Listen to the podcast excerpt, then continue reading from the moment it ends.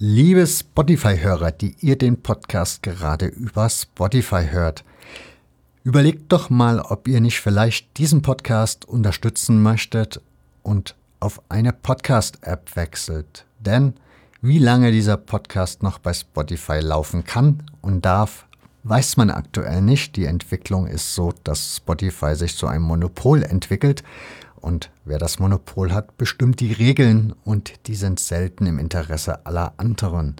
Deshalb denkt mal darüber nach, schaut mal im Google Play Store oder beim App Store, wenn ihr ein Apple-Handy habt, einfach nach einer smarten Podcast-App, die gibt es dort zahlreich, kostenfrei. Ihr könnt den Podcast dort ganz kostenfrei abonnieren, da gibt es keine irgendwie Kündigungsfristen oder sonst irgendwas, was ihr einhalten müsst, sondern den könnt ihr einfach subscriben sozusagen und dann habt ihr auch automatisch alle neuen Folgen bei euch auf dem Smartphone. Wenn ihr im WLAN seid, wird es dann runtergeladen und ja, dann könnt ihr den vollen Spaß genießen und unterstützt die freie Podcast-Szene und findet noch viele, viele weitere geile Podcasts da draußen die eben nicht auf Spotify sind. Ganz, ganz herzlichen Dank für eure Aufmerksamkeit.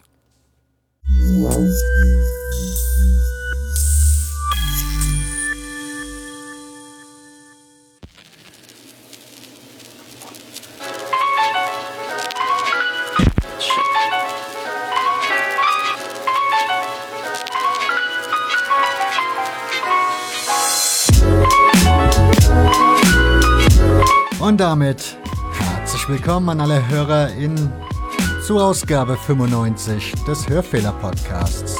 Mein Name ist Nick und in der kommenden Folge geht es um das Buch Mir sahen die Bayern, die Geschichte der rot-weißen Fankultur, geschrieben von Christoph Leischwitz. Er ist Journalist und wir unterhalten uns über die Arbeit an diesem Buch, wie die Recherche so verlaufen ist und auch so ein bisschen über die eine oder andere Anekdote aus diesem Buch. Vorher aber, wie immer, bedanke ich mich bei den Unterstützern dieses Podcasts, die neu dazugekommen sind. Das sind dieses Mal Anselm Kühne, Tobias Fuchs, Juval Rubovic, Daniel Wikowski, Erik Gräfe und Sascha Erdet. Ganz, ganz herzlichen Dank an euch.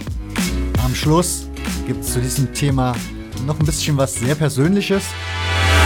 Ansonsten wünsche ich euch jetzt viel Spaß.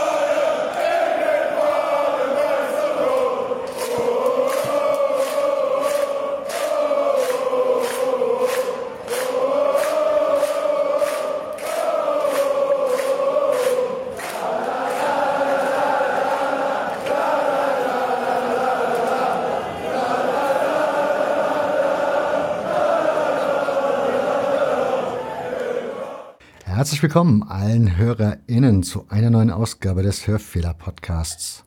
Heute geht es um den FC Bayern oder besser gesagt um seine Fans. Denn die Geschichte der rot-weißen Fankultur hat der Journalist Christoph Leischwitz zusammengetragen und niedergeschrieben. Mir sahen die Bayern, so heißt das Buch, ist im Werkstattverlag erschienen, hat 220 Seiten und viele Bilder aus dem vergangenen Jahrtausend drinne. Und wie ihr es gewöhnt seid, gibt es einen Link in den Show Notes, wie immer mit der Bitte verbunden, auf Amazon zu, zu verzichten und direkt beim Verlag oder euren kleinen Buchhandlungen ums Eck zu bestellen. Herzlichen Dank dafür und jetzt begrüße ich dich, Christoph. Herzlich willkommen. Ja, hallo Nick, Servus. Du hast dieses wunderbare Buch geschrieben. Wäre die allererste Frage vielleicht mal für die Hörer, dass die so einen Eindruck bekommen, mit wem ich hier eigentlich spreche, dass du dich vielleicht mal so ein bisschen vorstellst?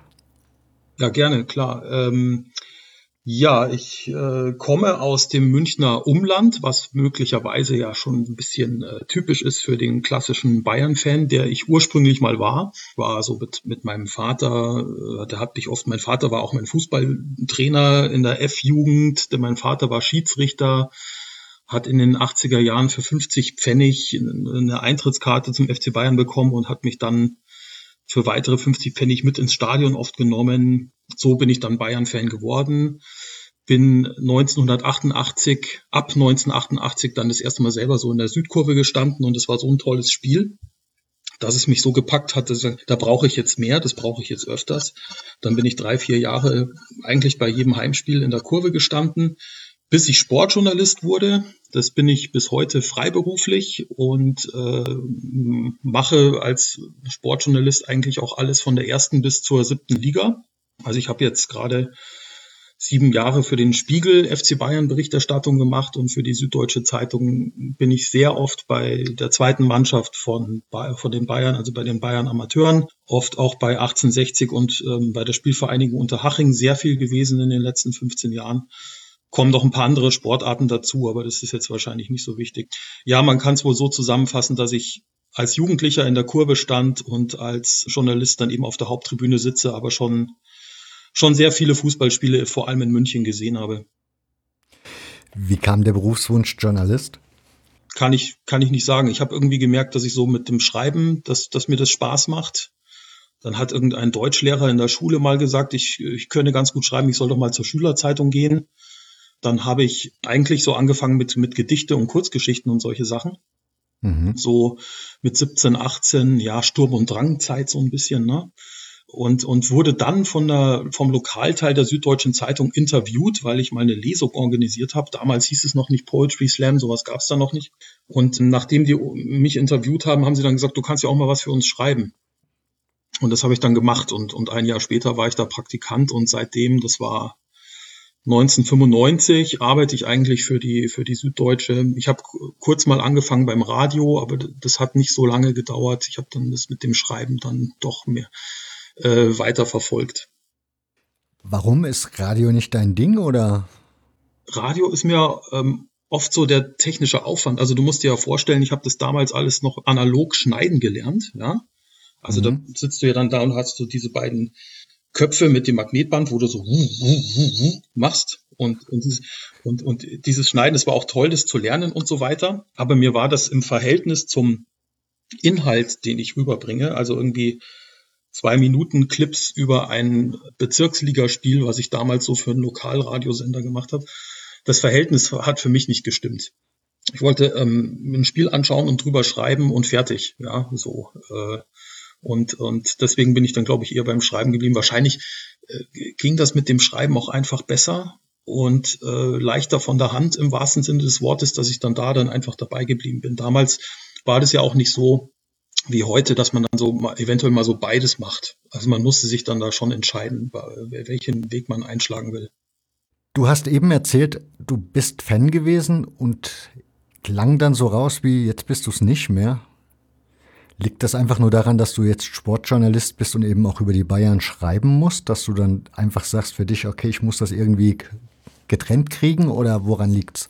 Ja, am Anfang habe ich mir gedacht, ich muss das getrennt kriegen. Also ich habe ja auch schon so, sagen wir so ab, ab 2005 Anfang Allianz Arena angefangen, regelmäßig über den FC Bayern zu schreiben. Damals für Financial Times Deutschland, als es die noch gab, oder auch den, den Berliner Tagesspiegel.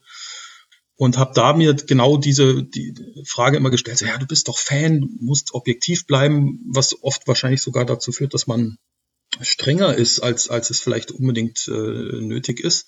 Ähm, habe dann aber mit der Zeit gemerkt, dass, dass ich tatsächlich kein Fan mehr bin, so richtig, ja, weil ähm, komischerweise, also das hört sich so ein bisschen paradox an, aber je näher man dran ist um den Verein, umso weiter ist man als Fan dann irgendwo auch wieder entfernt. Habe ich so ein bisschen das Gefühl. Und ähm, da durch diese sachliche Auseinandersetzung mit, ja, ich nenne es mal interne Politik im Verein und so weiter, geht da schon auch ein bisschen so diese Leidenschaft, äh, die man in der Kurve entwickelt, äh, verloren. Und ich glaube aber, der Hauptgrund ist tatsächlich, dass man nicht in der Kurve steht. Also ich, für mich ähm, war die Fanzeit ist äh, ausschließlich verbunden mit, mit dem Olympiastadion und nicht mit der Allianz Arena. Ich stand in der Allianz Arena kein einziges Mal in der Kurve. Und wenn ich das mal wieder machen würde, dann ähm, käme da wahrscheinlich einiges wieder zurück. Oder beziehungsweise es würde was neu entstehen, weil es ist ja ein anderes Stadion für mich sozusagen als Fan. Und, und ich glaube, ja, also letztlich ist es, äh, ist der Hauptgrund, dass ich Sportjournalist bin und ähm, dadurch wenig Zeit habe, sozusagen auch Fan zu sein. Warum hast du, also was mich, was ich spannend finde, so eine Art Buch, also dieses Buch über eine Fankultur, wüsste ich jetzt bei anderen Vereinen ehrlich gestanden so spontan aus dem Kopf gar nicht. Mhm. Beim FC St. Pauli gibt es so ein paar Bücher, die sich so natürlich damit beschäftigen, aber da ist es ja immer noch ein bisschen anders gelagert. Also wie bist du überhaupt auf die Idee gekommen, so ein Buch zu schreiben? Also grundsätzlich lasse ich gerne auch so Fankulturelemente in, in meine Artikel einfließen und bin auch dadurch, dass ich jetzt sehr oft zum Beispiel im Grünwalder Stadion bin oder auch auf Amateurfußballplätzen unterwegs bin, schon so ein bisschen einen Blick dafür entwickelt, was ist, was ist hier jetzt eigentlich gerade das Besondere? Was, was kann man denn vielleicht noch an netten Anekdoten über den Verein, über Fans, die man da so trifft oder auch den ganz normalen Rentnerzuschauer in der Bayernliga. Was kann man über die noch alles erzählen? Also so ein bisschen eben nicht nur die 1 zu 0 Berichterstattung, sondern ein bisschen darüber hinaus und auch was, was auf den Zuschauerrängen los ist. Das ist so ein Ansatz, den ich ähm, sehr gerne verfolge, wo immer es geht. Und beim FC Bayern kriegt man ja dann auch mit, wenn man oft da ist, vor allem auch bei der zweiten Mannschaft, was, das, was die Hardcore-Fans eigentlich so alles ausmacht. Und man lernt sie natürlich auch ein bisschen besser kennen. Mit, mit der gewohnten, mit einer gewissen journalistischen Distanz natürlich. Aber ich glaube, man, man kennt so seine Pappenheimer. Ne? Also man weiß, sind ja oft immer die, dieselben Leute im Stadion, sowohl bei 60 als auch in Haching, als auch bei den Bayern Amateuren und lernt deren Lebensgeschichte auch ein bisschen kennen und so bin ich dann auch mal irgendwann auf den Falk Deal gestoßen, der ja so ein bisschen der rote Faden im Buch ist. Mhm. Und bei dem ich selbst nach dem ersten Treffen noch gar nicht wusste, was, was er alles erlebt hat und seit wann er schon dabei ist, nämlich seit 1970 und worum er sich für die Fangemeinde eigentlich alles gekümmert hat und wie sehr er sein Leben ausgefüllt hat, dass diese Fankultur floriert das ist mir dann endgültig dann aufgefallen, als ich mal für die Elf Freunde einen Artikel geschrieben habe über ähm, die Geschichte der Südkurve, wo es hauptsächlich eigentlich um die Geschichte im Olympiastadion ging. Darum, wie, wie die SK 73 damals entstanden ist, also Anfang 1973, ähm, die erste namhafte aktive Fangruppe. Als ich das geschrieben habe, habe ich gedacht, wieso gibt es eigentlich noch kein Buch dazu? Ja, und habe mir gedacht, das, das das passt. Also da, da ist so viel zu erzählen, das reicht für ein dickes Buch mindestens, wenn nicht sogar für mehrere. Und äh, hat sich ja auch so rausgestellt, dass man eigentlich eher Sachen weglassen muss, als, als dass man da jetzt alles erzählen könnte. Ich wollte gerade sagen, also ja, man kann natürlich sowas schreiben, aber die Frage ist, wo fängt man da an? Also Mal grundsätzlich die Frage, du hast ja einige Protagonisten drin, du hast sehr, sehr viele alte Bilder drin, also du hast wahrscheinlich sehr, sehr viele Interviews geführt. Kannst du mir mal so einen Eindruck geben, wie du angefangen hast, dieses Buch so für dich zu planen? Ja, also ich habe auch den Falk gleich dazu ins Boot geholt, der war ja auch begeistert von der Idee, so ein Buch zu schreiben und hat mir da sehr viel geholfen, also auch bei der Recherche, weil ich auch gesagt habe, so wenn ich jetzt zum Beispiel aus den 70er Jahren noch ein, ein, ein Mädchen sprechen möchte, das ähm, regelmäßig auch in der Kurve war, um mal so einen anderen Blick auf die Dinge zu bekommen. Wüsstest du da jemanden? Und dann hat er jemanden gewusst. Und dann habe ich gefragt, ja, wenn gibt's auch vielleicht jemanden, der bei diesen ganzen Gewalteskapaden Ende 70er, Anfang 80er Jahre ausgestiegen ist, der so total dabei war die ganze Zeit, der sich auch wirklich engagiert hat, aber dann eben aufgrund von Verurteilungen, die es ja damals auch zuhauf gab, dann eben aufgehört hat und dann hat er da auch einen gewusst, mit dem ich da sprechen kann. Irgendwann lernt man so alle oder äh, so viele Leute kennen, die dann auch wiederum Leute kennen. Das ist dann wie eine Kaskade, dass man dann, äh, äh, der und der kann aber die und die Geschichte noch erzählen. Dass man eigentlich eher dann mal auf den Trichter kommen muss, so zu sagen, ja, wann ist jetzt eigentlich Schluss? Also wann höre ich jetzt auf, neue Geschichten, neue alte Geschichten zu sammeln? Weil es sonst irgendwann ein bisschen ausfranst und vielleicht auch ein bisschen redundant wird im Buch, wenn man, wenn man einfach Anekdote an Anekdote reiht. Äh, mir war da wichtig einfach, dass, es, dass das Buch einen roten Faden hat und dass man sehen kann, dass Leute, die 1965 den FC Bayern mit, mit Fahnen und mit Gesängen angefeuert haben, dass man von denen eine direkte Linie ziehen kann zu Leuten, die heute in der Kurve stehen. Ich glaube, du hast in dem Buch Biggie heißt sie, ne? Die Frau. Ähm, es, gab, es gab noch eine andere, die Karen, die war Mitglied von SK73, auf die habe ich gerade angespielt. Aber die Biggie ist natürlich auch nochmal ein Sonderfall und vor allem in der Fanszene äh, allen bekannt, eigentlich, weil sie auch schon seit äh, den 70er Jahren dabei ist, ja. Was mich interessiert hätte, hast du, hast du da mal so nachgefragt, wie so, ja, wie der Umgang mit den Mädels zu der Zeit war? Also, ja, wie ja. behandelt wurden? Also, das habe ich vor allem die Mädels gefragt, wie, wie mhm. die das gesehen haben. Und bei solchen Geschichten muss man immer aufpassen, dass man das in den, in den Kontext setzt, weil, weil der generelle Umgang zwischen den Geschlechtern ja damals ein völlig anderer war. Also es wäre jetzt. Stimmt, ja. Aber despektierlich mit dem Mädel in der Fankurve umgegangen, wenn es außerhalb der Fankurve im Alltag auch so die ganze Zeit war, ja. Deswegen, da, da muss man immer so ein bisschen aufpassen, wie man dieses Verhältnis darstellt. Aber insgesamt war das schon so eher so ein Necken, sage ich mal so, ja. Also die Karin hat zum Beispiel erzählt, sie musste schon darauf achten, dass die Jungs in der Gruppe nicht glauben, dass ihnen immer nur der knackige Hintern von dem Fußballer wichtig ist, sondern schon eben auch das Fußballspiel an sich auch, ja.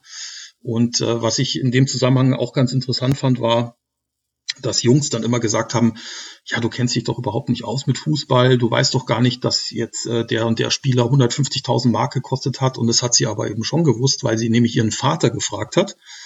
Und dann habe ich zuerst habe ich mir auch so gedacht, ja, ja, da muss sie ihren Vater fragen, weil sie selber keine Ahnung hat. Aber wenn man mal drüber nachdenkt, haben wir Jungs das doch genauso gemacht, oder? Also wir haben äh, dann auch den Vater gefragt und es von dem gewusst oder aus dem Radio. Das heißt, viele Unterschiede sind dann so ein bisschen konstruiert also ich meine Unterschiede zwischen Jungs und Mädels.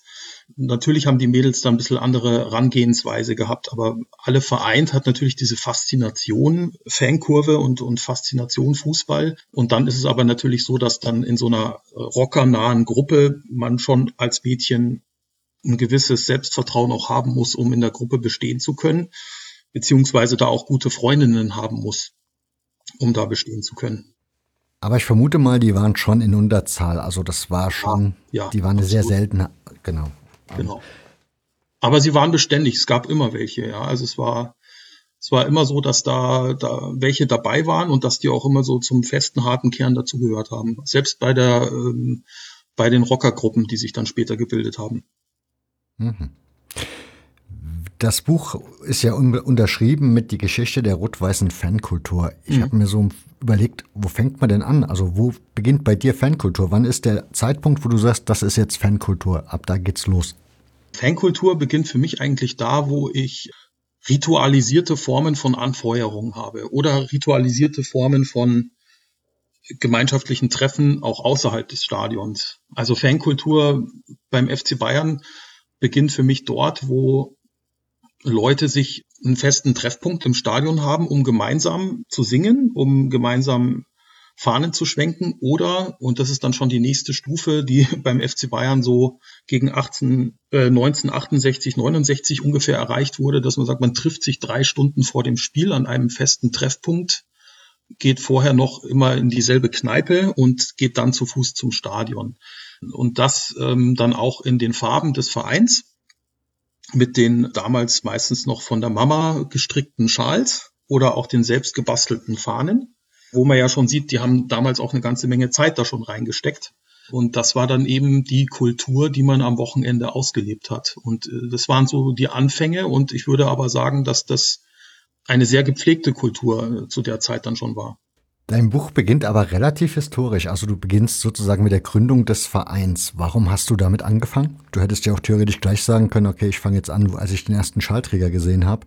Ja, ja, mir war wichtig zu, äh, zu zeigen, dass die ersten Fans vielleicht die Fußballer selbst waren. Ja, ähm, also dass so junge Fußballer, die angefangen haben, Fußball zu spielen, die haben das aus einer gewissen Begeisterung herausgemacht, die ein bisschen vergleichbar ist mit der Begeisterung, warum heute Jugendliche in der Fankurve stehen. Ich glaube, das ist so in den 1900er Jahren oder 10er Jahren Fußball sowas Hippes war. Also wir würden heute sagen, das ist einfach ein hipper Trendsport, dass man den deswegen anfängt und dass die Fußballer, die, die schon richtig damals was konnten, die auch schon äh, technisch äh, gut mit dem Ball umgehen konnten, dass die natürlich auch angehimmelt wurden in, in gewisser Weise, auch wenn es nie diese Formen angenommen hat, wie, wie heute irgendwie ein Fankult oder so, dass einzelne Spieler so herausgehoben werden. Das gab es damals natürlich nicht. Aber äh, mir war es wichtig, diese Begeisterung zu zeigen und dann eben auch hinzuführen zur ersten deutschen Meisterschaft 1932 weil es spätestens in dem Jahr, also es gibt auch Historiker, Sporthistoriker, die sagen, es gab vorher auch schon Fankultur in vereinzelter Form bei, bei Heimspielen, aber natürlich selten bei Auswärtsspielen, aber in dieser in diesen Spielen so ähm, Finale Süddeutsche Meisterschaft und äh, Finale Deutsche Meisterschaft, da waren schon viele Auswärtsfans dabei und da wollte ich hauptsächlich daneben hinführen auch. Die Informationen aus der Zeit, also ich gehe davon aus, die hast du ja meistens aus dem Zeitungsarchiv wahrscheinlich gesammelt, aber gab es irgendwie, weil du jetzt schon sagst, da gibt es Historiker, die halt noch einen Standpunkt dazu haben, gab es da irgendwie einen Austausch noch mit anderen Menschen darüber, wo du dich halt noch ein bisschen mehr, der, mehr informieren konntest oder dir ein bisschen mehr Hintergründe einsammeln konntest? Ja, also ganz wichtig dafür war der Tobias Tremel, den Kontakt hat ein, ein ähm, FC Bayern Blogger mir sozusagen besorgt. Den Tobias Tremel kannte ich vorher auch nicht. Er ist äh, Geschichtslehrer, ist auch in der Danksagung vom, vom Buch erwähnt und mhm. hat in seinem kleinen Häuschen im Bayerischen Wald ein, ein richtiges FC Bayern Archiv angelegt, hat also sozusagen Beruf und Hobby miteinander verbunden und hat auch wirklich äh, Zeitungsartikel aus den 20er, 30er Jahren, teilweise sogar aus den 10er Jahren mir rauskopiert, weil er oft, ähm, also er ist jetzt auch nicht so der Technik-Freak, ähnlich wie ich, sondern hat dann irgendwann haben wir telefoniert. Ich habe gesagt, die und die Sachen würden mich interessieren, die bräuchte ich. Dann hat er mir die kopiert und dann haben wir uns in der Corona-Zeit dann mal draußen in einem Café getroffen und der hat mir einen Stapel Papier in die Hand gedrückt. Und die Sachen, die er nicht kopieren konnte, die habe ich dann mit dem Handy abfotografiert. So, und dann hatte ich erstmal eine ganze Menge zu lesen also für, für den ganzen historischen Teil. Was damals ein bisschen schwierig war, war tatsächlich dann der erste Lockdown im März, weil das eigentlich die Zeit war, wo ich in die Staatsbibliothek gehen wollte und selber ein paar Zeitungsartikel zusammensuchen wollte. Und das ging dann nicht, weil die einfach ja zu war. Und mhm. äh, deswegen war ich dem Tobi Tremel, der hat das Ganze dann wahnsinnig beschleunigt, dadurch, dass er mir so viel Recherchearbeit abgenommen hat. Und an der Stelle muss ich leider auch sagen, dass, dass der FC Bayern selbst, äh, der Verein, keine große Hilfe war, weil ich natürlich auch mit den Leuten, die in der FC Bayern Erlebniswelt, wie sie damals hieß, heute FC Bayern Museum, arbeiten, sprechen wollte und das aus Gründen, die ich nicht ganz verstanden habe, mir untersagt wurde. Mhm. Dies, bei diesem historischen Aspekt hast du etwas drinne, was mich sehr erstaunt hat. Der FC Bayern hat in der damaligen Zeit schon seine Fans unterstützt. Also da gibt es diese Geschichte mit den Arbeitslosen, das fand ich sehr erstaunlich. Also erstens, dass die mit einem Fahrrad ernsthaft so eine Strecke fahren. Das ist ja, schon. Und, und erst am, am Morgen losfahren. Ne? Also das Finale Deutsche Meisterschaft war ja in Nürnberg. Mhm. Ich meine, ich weiß jetzt nicht mehr genau, ich glaube 15 Uhr war Anpfiff und die sind morgens um sechs mit dem Fahrrad in München losgefahren. Also ich hätte das für sehr riskant gehalten. ich auch. Ich so eine, eine Fahrradpanne habe und 1932 gab es jetzt wahrscheinlich nicht irgendwo am Wegrand einen Automaten, wo man sich mal eine neue Pumpe, äh, einen neuen Schlauch irgendwie kaufen kann, äh, geschweige denn, dass es eine App gibt, die mir zeigt, wo, wo es, wo so ein Automat steht. Aber anscheinend sind die allermeisten da angekommen und dann gab es auch noch Wegzehrung. Also ich glaube zumindest auf dem Rückweg dann haben sie dann eine, eine Meister Radlermass oder so zu trinken bekommen. Und es war, glaube ich, tatsächlich ein, ein, ein Service des Vereins für die vielen Erwerbslosen, die es ja damals gab nach der Weltwirtschaftskrise. Wie bei vielen anderen Sachen auch, habe ich da keinen Vergleich zu anderen Vereinen, ob, ob das da auch gemacht wurde. Das ist sehr gut möglich. Aber es war auf jeden Fall ein schöner Zug vom FC Bayern, das zu machen. Hat bestimmt auch zur Stimmung im Stadion beigetragen. Und überhaupt fand ich, dass, wenn man die Artikel rund um das Spiel äh, liest, das, da wurde ja damals viel mehr drüber geschrieben, weil es gab ja keine Fernsehsender, die da waren. Das heißt, alle haben sich nur aus den Zeitungen informiert und es gibt wahnsinnig viel zu lesen, Vorberichterstattung, Nachberichterstattung.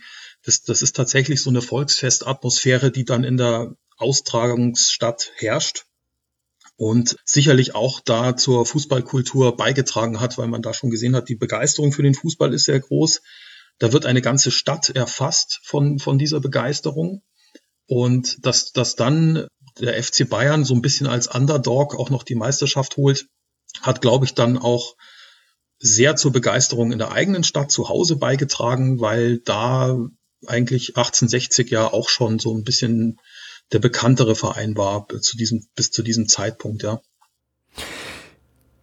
Da würde ich jetzt als jemand, der sich ja auch für Fußballhistorie interessiert, fragen, was war mit Wacker München? Also das wäre jetzt eher so dieser Verein, den ich so Anfang des 19. Jahrhunderts als den Verein in München ja, kenne. Ich glaube auch, dass die, ähm, also nach dem, was ich gelesen habe, aber da bin ich nicht zu sehr ins Detail gegangen, dass die Derbys zwischen dem FC Wacker und FC Bayern erstmal die hitzigeren waren im Vergleich zu Bayern gegen 60, was, glaube ich, einfach damit zu tun hat, und das ist ja eigentlich immer so, festzustellen, wer ist so die Nummer eins in der Stadt. Ja, dadurch entsteht ja erstmal viel äh, Rivalität. Das hat auch über die Jahre immer wieder gewechselt. Also wie gesagt, war ja auch 1860 dann mit mit seinem festen Stadion, äh, mit dem Grünwalder Stadion, war es ja, waren sie ja schon vor den Bayern schon so eine gewisse Macht in der Stadt, wo es dann auch wieder darum ging, wer, wer ist die Nummer eins. Ja, es war auch in der in dem Meisterjahr gab es ja viele Derbys zwischen Bayern und 60. Ich glaube vier oder fünf Derbys.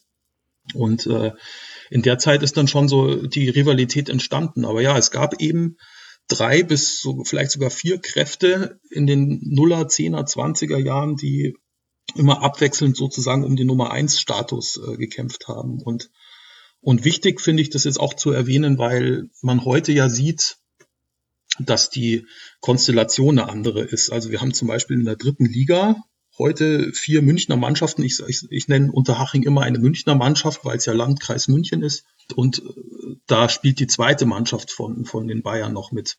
Mhm. Der, der Nummer eins Status ist aber völlig und anscheinend auf ewig geklärt. Und es geht darum, festzustellen, wer jetzt sozusagen die Nummer zwei in der Stadt ist. Es kommt auch noch der Aufsteiger Türkgücü dazu. Und man sieht sehr gut, dass dadurch jetzt neue Rivalitäten entstehen, dass das Verhältnis zwischen Bayern und 60 nicht mehr so wichtig ist, auch wenn das bestimmt viele immer noch behaupten. Aber für das alltägliche Geschäft kann es ja gar nicht so wichtig sein, sondern es ist viel wichtiger, vor Türkgücü, vor der Spielvereinigung Unterhaching in der Tabelle zu landen. Und ähm, und da auch viel wichtiger, die, die bessere Fankultur sozusagen zu haben, ja.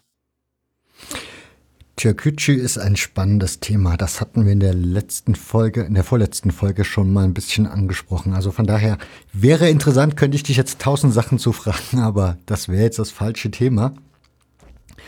Mich würde interessieren, in dem Buch kommt etwas vor, was mich sehr, sehr verwundert hat. Also mich wundert schon immer, dass die Bayern-Fans so mit diesem Grünwalder Stadion das als Hermann-Gerland-Kampfbahn bezeichnen, weil für mich ist das halt auch immer so in der Wahrnehmung das 60er-Stadion. Mhm. Versuchen wir erstmal das zu erklären. Also warum haben die Bayern diesen, diese Selbstverständlichkeit zu sagen, hier, das ist die Hermann-Gerland-Kampfbahn? Ja, ich glaube, Hermann Gerland Kampf, Kampfbahn ist, wenn man ehrlich ist, tatsächlich auch eine Antwort auf 60er Stadion. Also es ist schon in, äh, im Kontrast zu 1860 entstanden und, und dass man sagen muss, dass man den Anspruch hat, hey, Moment mal, wir sind auch noch da, wir sind auch noch in, regelmäßig in diesem Stadion. Ja. Natürlich war 1860 viel früher da und ich habe auch jetzt schon nach Erscheinen des Buches das überraschenderweise auch ein paar 60-Fans im Bekanntenkreis gelesen haben, die dann gesagt haben, na ja, also da, da müssen wir aber jetzt noch mal drüber reden, wie du das so darstellst, mit dass da ähm, Bayern 2 genauso ko also koexistiert und genauso so gleichberechtigt ist. Aber von der Fankultur her würde ich sagen, ist es tatsächlich so, weil hm, es ist ja auch in dem Buch erklärt, dass die Anfänge der Fankultur von der roten wie der blauen unter der Uhr in der Westkurve im, im Grünwalder Stadion äh, ihre Anfänge hat. Und das mehr oder weniger gleichzeitig. Also bei Derbys sind sie ja damals sogar noch nebeneinander dort gestanden, ja, und, und haben gefrotzelt und so weiter. Und der FC Bayern hat, ist dann ausgezogen ins Olympiastadion, aber die zweite Mannschaft oder auch später die, äh, die Frauen in der Bundesliga oder auch mal die U19 und die U17, die haben immer wieder und regelmäßig im Grünwalder Stadion gespielt. Und gerade so Leute wie Falk Diel, die von Anfang an dabei waren, also diese Generation von Fans, die, die das Grünwalder Stadion als ihre Heimat empfindet, als ihr das Wohnzimmer der Kindheit sozusagen. Mhm. Das sind genau diejenigen, die, die ja heute sagen so, nee, nee, also das, das ist tatsächlich ähm, das, wo der FC Bayern groß geworden ist, auch wenn es jetzt von den Titeln her gar nicht so ist, ja. Das ist sowieso ein sehr, sehr spannender Aspekt, diese Stadionumzüge. Wäre die allererste Frage noch, die machst du im Buch auch als Punkt auf dieses Thema, diese Stadt München und ihre Stadionproblematiken. Also irgendwie hat man gefühlt immer zu wenig Stadien. Woran liegt's? Also München ist doch eigentlich eine reiche Stadt und wie man jetzt an der Allianz Arena sieht, es gibt ja jede Menge Grün drumherum. Also Woran hapert's? ja, ja, es ist tatsächlich, wenn man so durch die Historie geht, war das, war das immer das Problem, dass, dass es zu wenig Stadien gibt. Deswegen ist auch der FC Bayern hatte das Glück, dass er ja einen, einen Gönner und Förderer hatte, dass er überhaupt ganz zu Beginn gleich einen, einen eigenen Platz hatte, musste aber dann wieder umziehen und es war eigentlich eher der Normalfall, äh, einen Platz oder ein Stadion zu suchen, als, als ein festes zu haben. Und das zieht sich durch die ganze Stadtgeschichte eigentlich äh, durch. Ich habe, ja, wir können ja da auch Türkgücü vielleicht noch mal kurz ansprechen. Mhm. Die hatten das Problem auch, als sie damals in der drittklassigen äh, Bayernliga spielten, Ende der 90er Jahre. Da waren sie, glaube ich, Landesliga, aber auf jeden Fall, die haben dann immer mal im Dante-Stadion gespielt, haben aber auch schon das Problem gehabt, dass sie keine richtigen Trainingsplätze hatten, genauso wie heute eigentlich. Also heute ist es ja ein Profiverein, ein Drittligist, der auf eine Bezirkssportanlage trainiert weil kein Platz einfach für eine neue Anlage da ist. Und Türkgücü ähm, hat zwar Geld, aber jetzt auch nicht so viel, dass man in München mal eben kurz ein Grundstück kaufen kann und bebauen kann. Und das ist also bei mir ist zumindest so der Eindruck entstanden, dass es in München, dass München nie so die Fußballstadt tatsächlich war, von, von, von der Bevölkerung her, ja. Oder auch von, von der Politik her. Dass, dass man sagt, ja, wir bauen jetzt da noch ein Stadion hin und noch ein Stadion. Ich weiß nicht, wie viele Stadien London zum Beispiel äh, hat, also wie viele Fußballstadien in, in einer Großstadt äh, da sozusagen unterkommen. In München war diese Bereitschaft, oh, wir bauen jetzt einfach nochmal ein Stadion, die war meines Erachtens nie da. Und die Stadien, die wir haben, gibt es eigentlich nur aufgrund von anderen Großereignissen. Also das eine ist natürlich die Olympischen Spiele. Mhm. Das hat der FC Bayern damals hervorragend genutzt, weil gerade in der Zeit äh, die größten Stars der Vereinsgeschichte äh, dort gespielt haben und das Olympiastadion dem Verein die Möglichkeit gegeben hat, diese Spieler zu halten, diese Spieler zu bezahlen. Und das zweite ist dann natürlich die Allianz Arena als WM-Stadion, das dann auch der FC Bayern für sich genutzt hat, um seine Internationalisierung weiter voranzutreiben.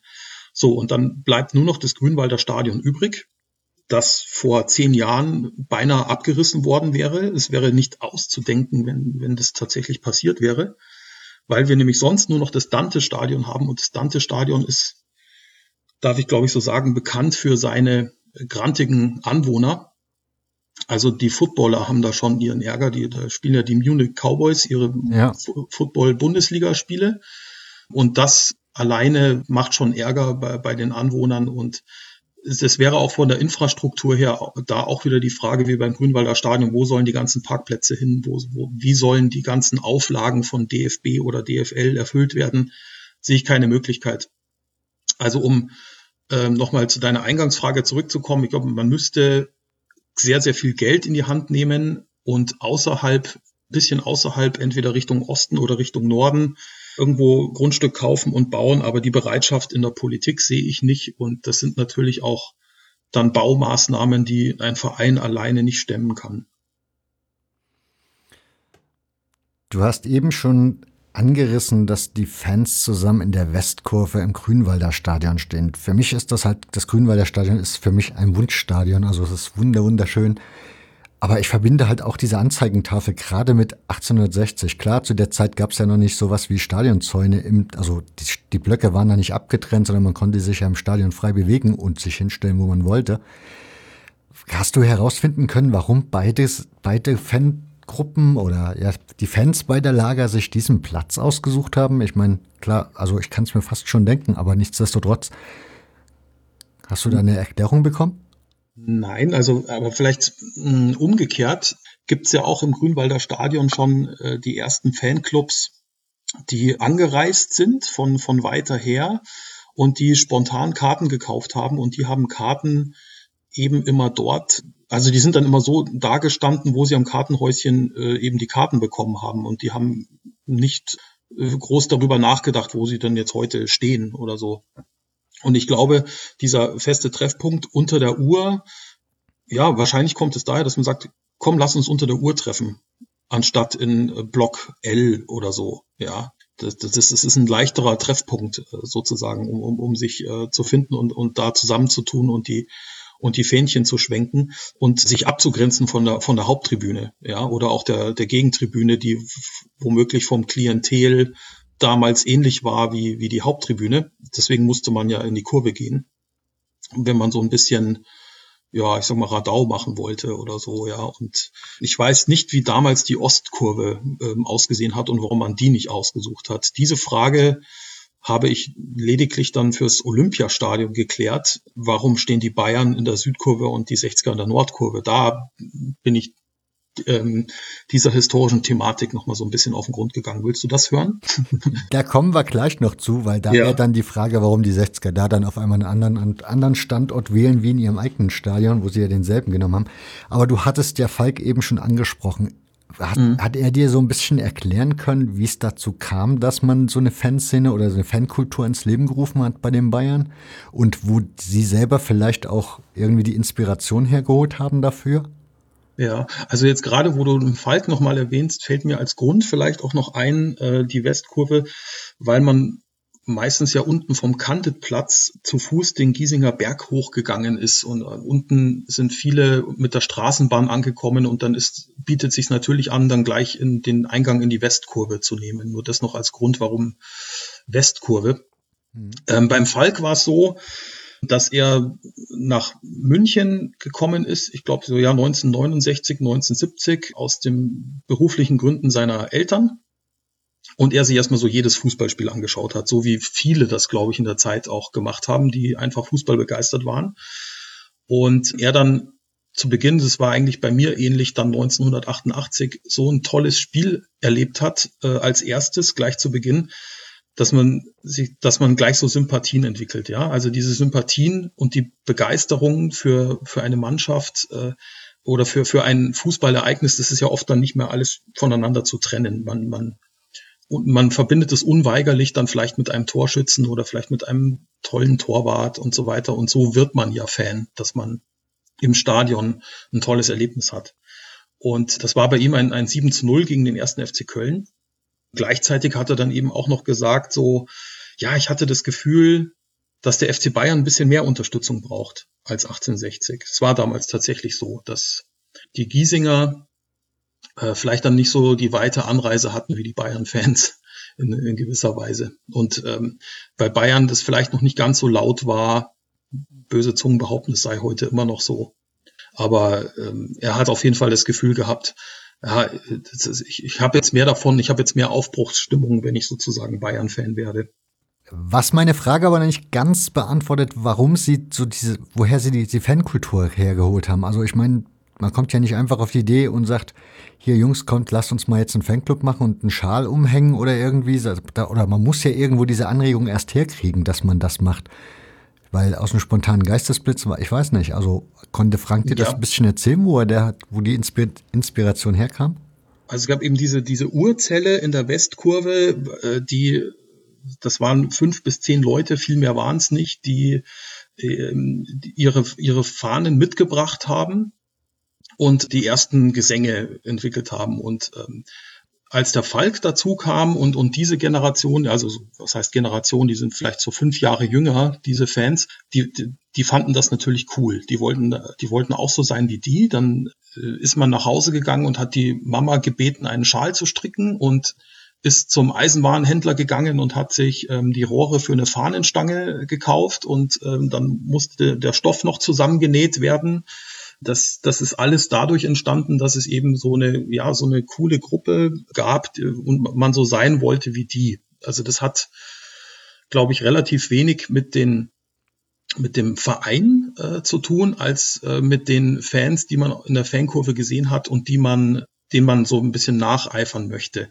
Es gibt natürlich noch eine andere Art von Fan, wie zum Beispiel die vorhin schon erwähnte Biggie Schiller. Mhm die von sich aus gesagt hat, so, naja, also ich habe als Kind die WM 1966 im Fernsehen gesehen und fand, ich war so begeistert von Franz Beckenbauer.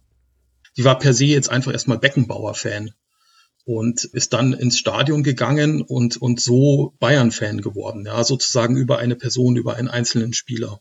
Da gibt es verschiedene Ansätze. Ich glaube, das ist damals wie heute, gibt es verschiedene Zugänge, äh, Fan zu werden.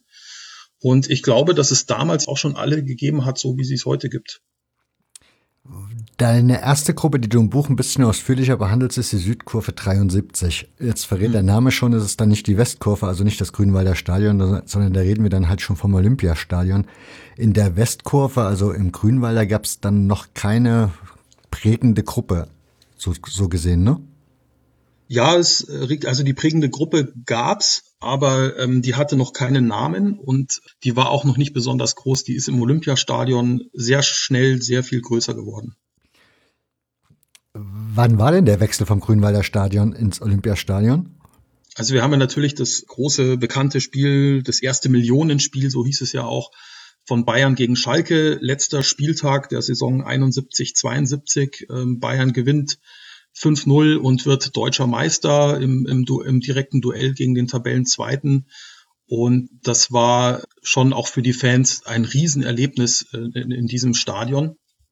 Und es war dann noch so, dass das erste Heimspiel der Saison 72, 73 dann nochmal im Grünwalder Stadion gespielt wurde und dann eigentlich erst so richtig der, der Umzug ins Olympiastadion erfolgte.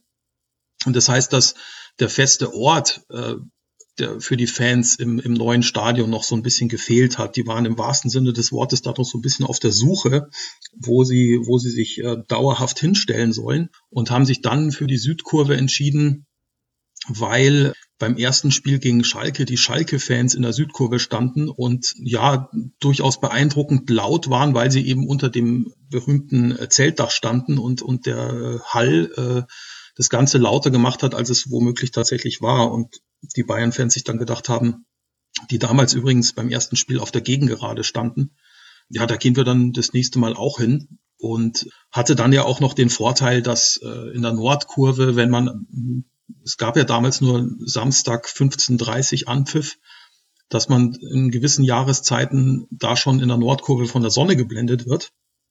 Es war dann noch so ein Vorzug gegenüber der Südkurve. Mein Gefühl ist es auch, dass es von der U-Bahn aus ein bisschen kürzer zu laufen ist und dass man vielleicht auch deswegen die Südkurve gewählt hat, weil es ja eben so war, dass die Bayern sozusagen das Erstzugriffsrecht hatten.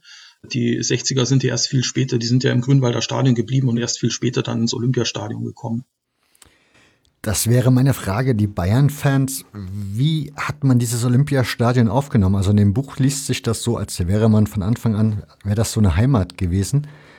Allerdings, das Grünwalder Stadion ist ja ein reines Fußballstadion. Das Olympiastadion hatte ja dann doch noch ein bisschen Leichtathletik-Flair. Also es war ja alles sehr großräumig. Wie war bei den Bayern-Fans so dieses, ja, wie hat man das erste Mal dieses Olympiastadion wahrgenommen? Hast du da irgendwie von Zeitzeugen was hören können? Ja, ich glaube sehr dank, also zumindest die, mit denen ich gesprochen habe, waren da sehr dankbar über, über den Schritt ins Olympiastadion. Ich will auch gar nicht ausschließen, dass es da damals schon so Puritaner gab, die gesagt haben, wir müssen im Grünwalder Stadion bleiben, das ist unsere Heimat.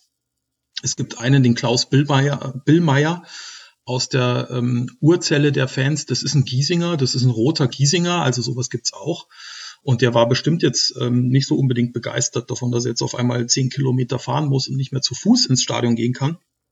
Aber der Großteil der Fans äh, war äh, zu der Zeit, glaube ich, dankbar für den Umzug, weil da schon mein Eindruck an einem Strang gezogen wurde, dass, dass man da sich internationalisieren will, dass man aus diesem Giesinger Mief so ein bisschen raus will, dass man mehr Zuschauer braucht, um mit einem größeren Etat auch international erfolgreich zu sein. Es ist ja völlig äh, ohne Frage, dass, dass es im Grünwalder Stadion mit dem Grünwalder Stadion diese Europapokal Erfolge nicht gegeben hätte, weil es nicht zu finanzieren gewesen wäre, einen Gerd Müller zum Beispiel zu halten. Ja, es fiel ja die Vertragsverlängerungen und so weiter, das fiel ja alles zusammen mit dem Umzug. Und deswegen war dieses Spiel, dieses erste Spiel gegen Schalke, war auf so vielen Ebenen wichtig für den Verein.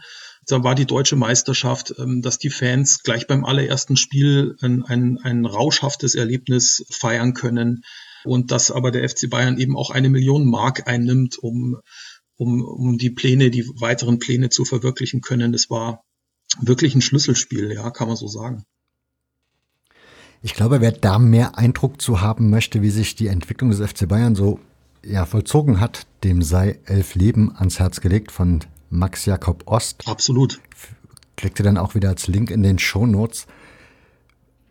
Wäre für mich aber die Frage, wenn wir dann jetzt vom Olympiastadion reden, da gab es dann schon eine richtige Fanszene beim FC Bayern, ne? Ja, also die SK 73 hat sich dann im Februar 73 gegründet, also so gutes halbes Jahr nach dem ersten Spiel dort. Die Gründungsmitglieder haben gesagt, also für uns hat sich eigentlich gar nicht so viel geändert. Wir haben uns in derselben Kneipe vorm Spiel getroffen. Wir sind halt dann nur eben einen anderen Fußmarsch haben wir dann eingeschlagen. Aber diese Gruppe ist dann eben auch sehr schnell äh, größer geworden. Also ein Beispiel ist vielleicht auch die vorhin erwähnte Karin, die in der Zeit gerade von Augsburg nach München gezogen ist. Der Papa war schon so ein bisschen Bayern-Fan, hat sie mitgenommen ähm, auf die Haupttribüne. Und die damals 13-jährige Karin sagt, ich will zu den Jungs mit den Fahnen darüber. Und sie durfte das dann auch, wahrscheinlich für die Zeit äh, sehr ungewohnt, dass ein Vater einem 13-jährigen Mädchen erlaubt hat, äh, sich zu irgendwelchen wildfremden Jungs zu stellen, die jetzt ähm, nachweislich auch nicht gerade so die bravsten sind, ja, aber eben ein gutes Beispiel dafür, wie diese, wie diese Gruppe ähm, schnell angewachsen ist. Und es ist ja nachweislich auch so, dass diese SK73-Gruppe für die, für die Stimmung in den 70er Jahren in der, in der Kurve zuständig war. Das ist der Punkt. SK73 klingt jetzt nicht so nach dem klassischen Fanclub, also irgendwie, keine Ahnung, Moosbach nee. oder so, sondern ja. es klingt halt schon so wie nach einer Gruppe, die das Verständnis hat, hier, wir sind ein großer Sammelpunkt oder Treffpunkt für alle Interessierten, die da Bock drauf haben. Ja. War das so, war das so die, ja, war das so die, der Grund dafür? Ja, also es geht auch, ich muss in dem, was das Buch angeht, auch immer dazu sagen, dass es eigentlich um die aktive Fanszene geht. Also das, was wir heute die aktive Fanszene nennen. Sprich, was, was in der, was in der Kurve passiert. Ich hatte ja eingangs auch schon erwähnt, dass es Fanclubs von außerhalb gab, die, die sich auch regelmäßig getroffen haben, die zu den Spielen gefahren sind. Und solche Fanclubs, also die gab es eben auch schon seit den 60er Jahren, aber äh, die sind im Buch auch erwähnt, mhm. haben fast ein ganzes Kapitel, wo, wo solche Fanclubs dann auch nochmal erwähnt sind, aber es geht primär dann doch um die, um die aktive Fanszene, was herrscht für eine Stimmung in der Kurve und so weiter. Und da war eben die SK 73 maßgebend und ähm, hat da, glaube ich, auch die, die Maßstäbe für, für spätere Generationen gesetzt. Was mich an dieser Gruppe wundert ist, die hatten ja so schon ein bisschen den DRG-Gedanken. Also die waren ja schon ziemlich selbstorganisiert unterwegs, hatten ja, ja. auch relativ schnell Räumlichkeiten. Genau. Mhm. Wie, ist, wie ist das so abgelaufen? Ja, da gab es dann so ein paar Macher. Also wenn, wenn zum Beispiel einer, ein Fan ein Reisebüro hat, dann fällt es ja logischerweise auch leichter, mal so eine Auswärtsfahrt mit einem Reisebus zu organisieren. Und diese Räumlichkeiten, das zeigt sich auch immer wieder in der, in der Fangeschichte des FC Bayern. Immer wenn solche Räumlichkeiten bestanden, wo man sich dann auch mal so unter der Woche treffen kann abends oder wo man auch mal gemeinsam äh, bei einem Auswärtsspiel vorm Radio sitzen kann oder später vor der Großleinwand, dass dadurch nochmal so viel Dynamik entsteht äh, im, im, im Drumherum, sei es eben Auswärtsfahrten organisieren, so wie damals, oder sei es Choreos organisieren wie Ende der 90er Jahre, dass es solche Räumlichkeiten braucht, offensichtlich, um Fankultur wirklich lebendig äh, gestalten zu können und dass da mehr passiert als nur, was singen wir denn jetzt als nächstes in der Kurve, ja? Also das, äh, das, das macht ja dann auch so ein bisschen eine Familie draus, dass man sagt, man hat man hat gemeinsame Räumlichkeit. Die erste von der SK 73, die war im Münchner Westend in der Schwanthaler Höhe in der Nähe vom, von der Theresienwiese. In so einem Souterrain-Wohnung würde ich es mal nennen, wo früher davor wohl offensichtlich einen, sagen wir es mal vorsichtig, Massageclub drin war und die Jungs haben sich dann da eine Theke reingebaut, also eine, eine Theke stand es stand eine Jukebox drin oder ein Kicker und solche Sachen, also eigentlich sowas wie ein Jugendzentrum für Fußballfans das ist ja, äh, das kann sich, glaube ich, jeder ganz gut vorstellen, dass das wahnsinnig wichtig ist, um ja da gemeinsam weiter an einem Strang zu ziehen. Und selbst für die, für die Stimmung in der Kurve ist es wahrscheinlich wichtig, dass sich diese Leute gut kennen und dass sie gute Freunde sind. Diese angesprochene Jukebox, die ist ja auch so ein, also wenn man dein, also wenn ich nach deinem Buch gehe, klingt das für mich so, als wäre das so ein Auslöser für die Spannungen, die sich dann so mit 1860 entwickelt ja. haben. Denn ja. wir hatten ja eben festgestellt, man stand früher mal gemeinsam in der Kurve bei Derbys. Mhm.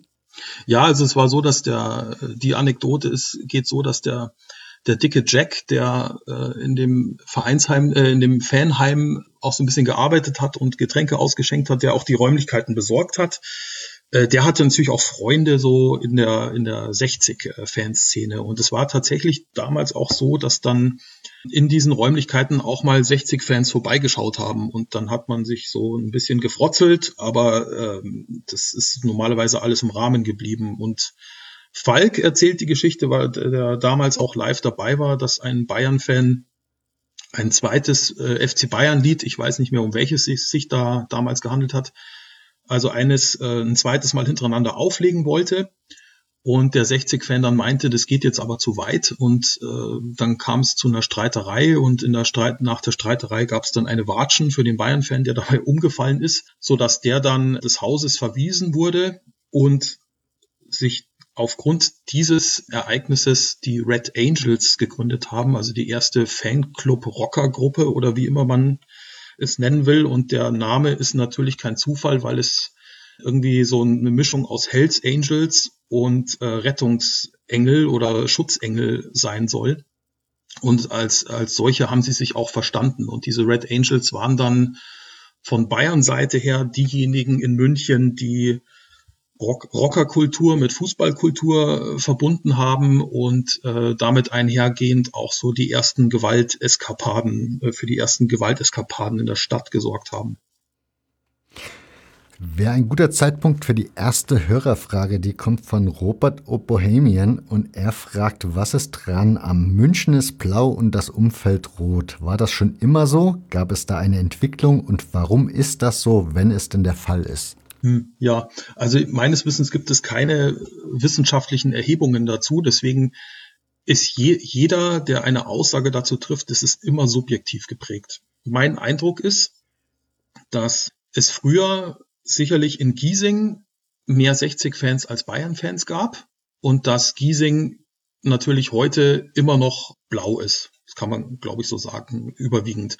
Natürlich ist es heute so, dass es auch in München, in den Stadtgrenzen Münchens viel, viel, viel, viel mehr Bayern-Fans als 60-Fans gibt. Das sieht man ja allein schon daran, was sie immer für einen Zuschauerschnitt hatten.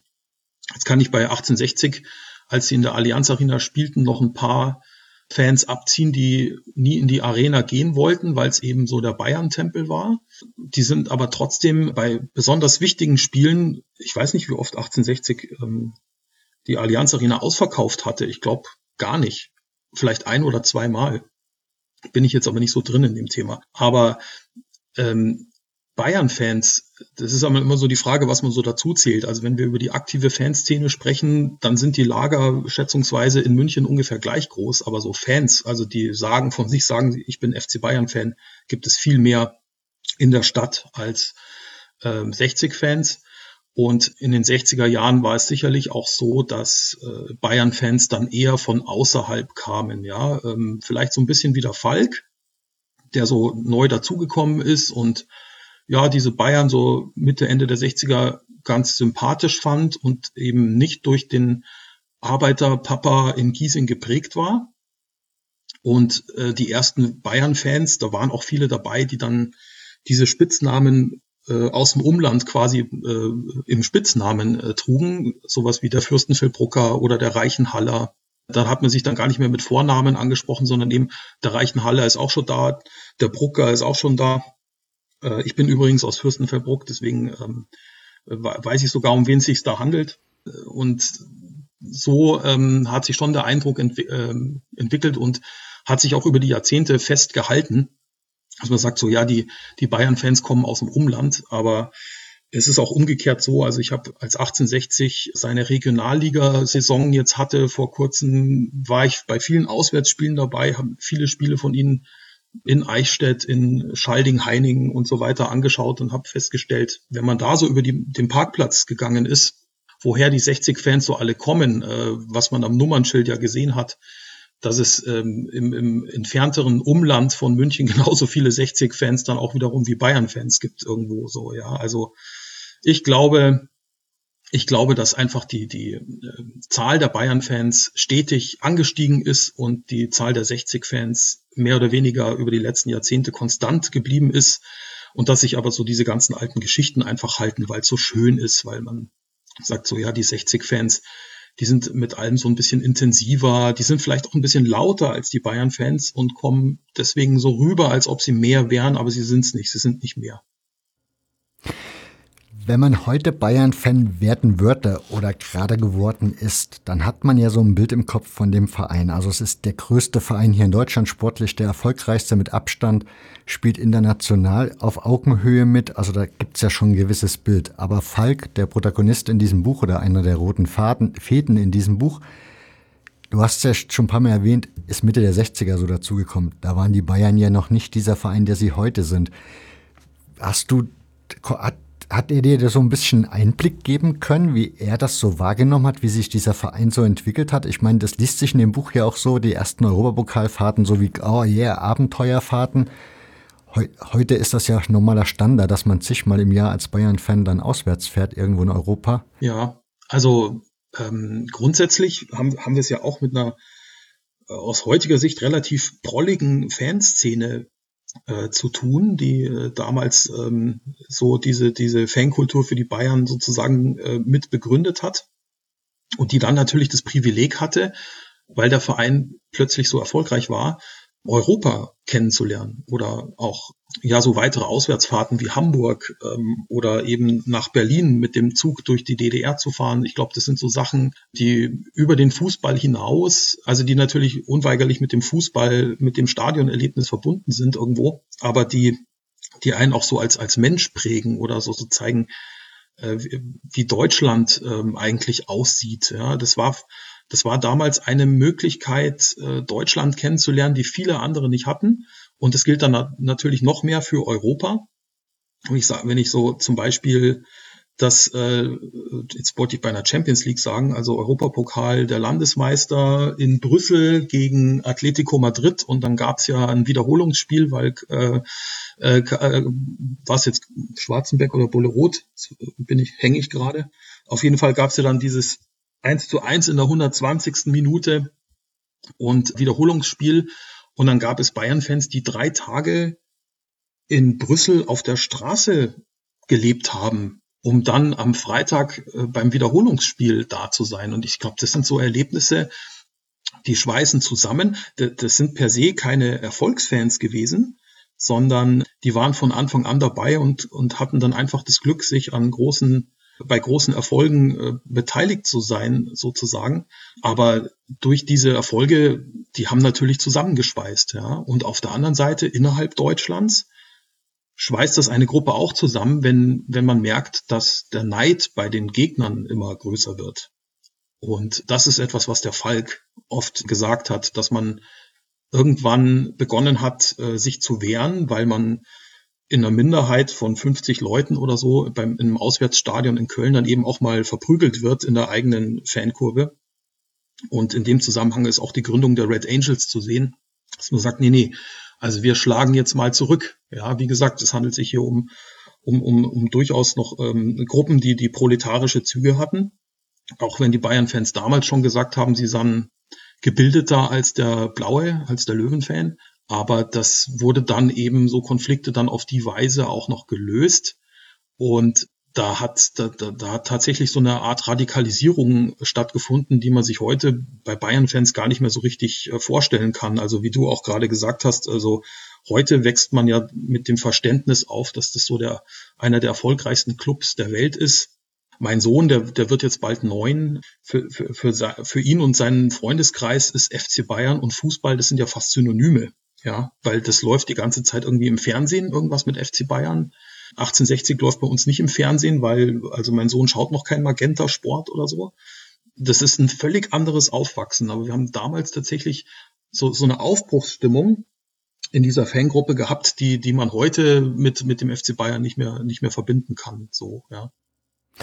Das ist das Erstaunliche, dass man da so eine Aufbruchsstimmung hat. Also ich kann das jetzt für mich so aus meiner Perspektive, die auch aus der Entfernung ist, auf den FC St. Pauli bezogen, kann ich mich erinnern, dass es da immer Diskussionen gab zwischen denen, die in Hamburg zu Hause waren, die halt mit diesem Verein irgendwie auch groß geworden sind und die dann irgendwie mitbekommen haben, ihr Verein kriegt jetzt dieses besondere Image dank der Arbeit der Fans aber das sorgte dann dafür, dass dann, wenn man dann in Stuttgart gespielt hat, jede Menge Schwaben auf einmal im St. Pauli-Pulli ums Eck kamen und man war irgendwie nicht so in der Aufbruchsstimmung und hat die Freude strahlend umarmt, sondern man war da eher skeptisch und hatte da mehr, mehr oder weniger auch Auseinandersetzungen, Reibereien. Mhm.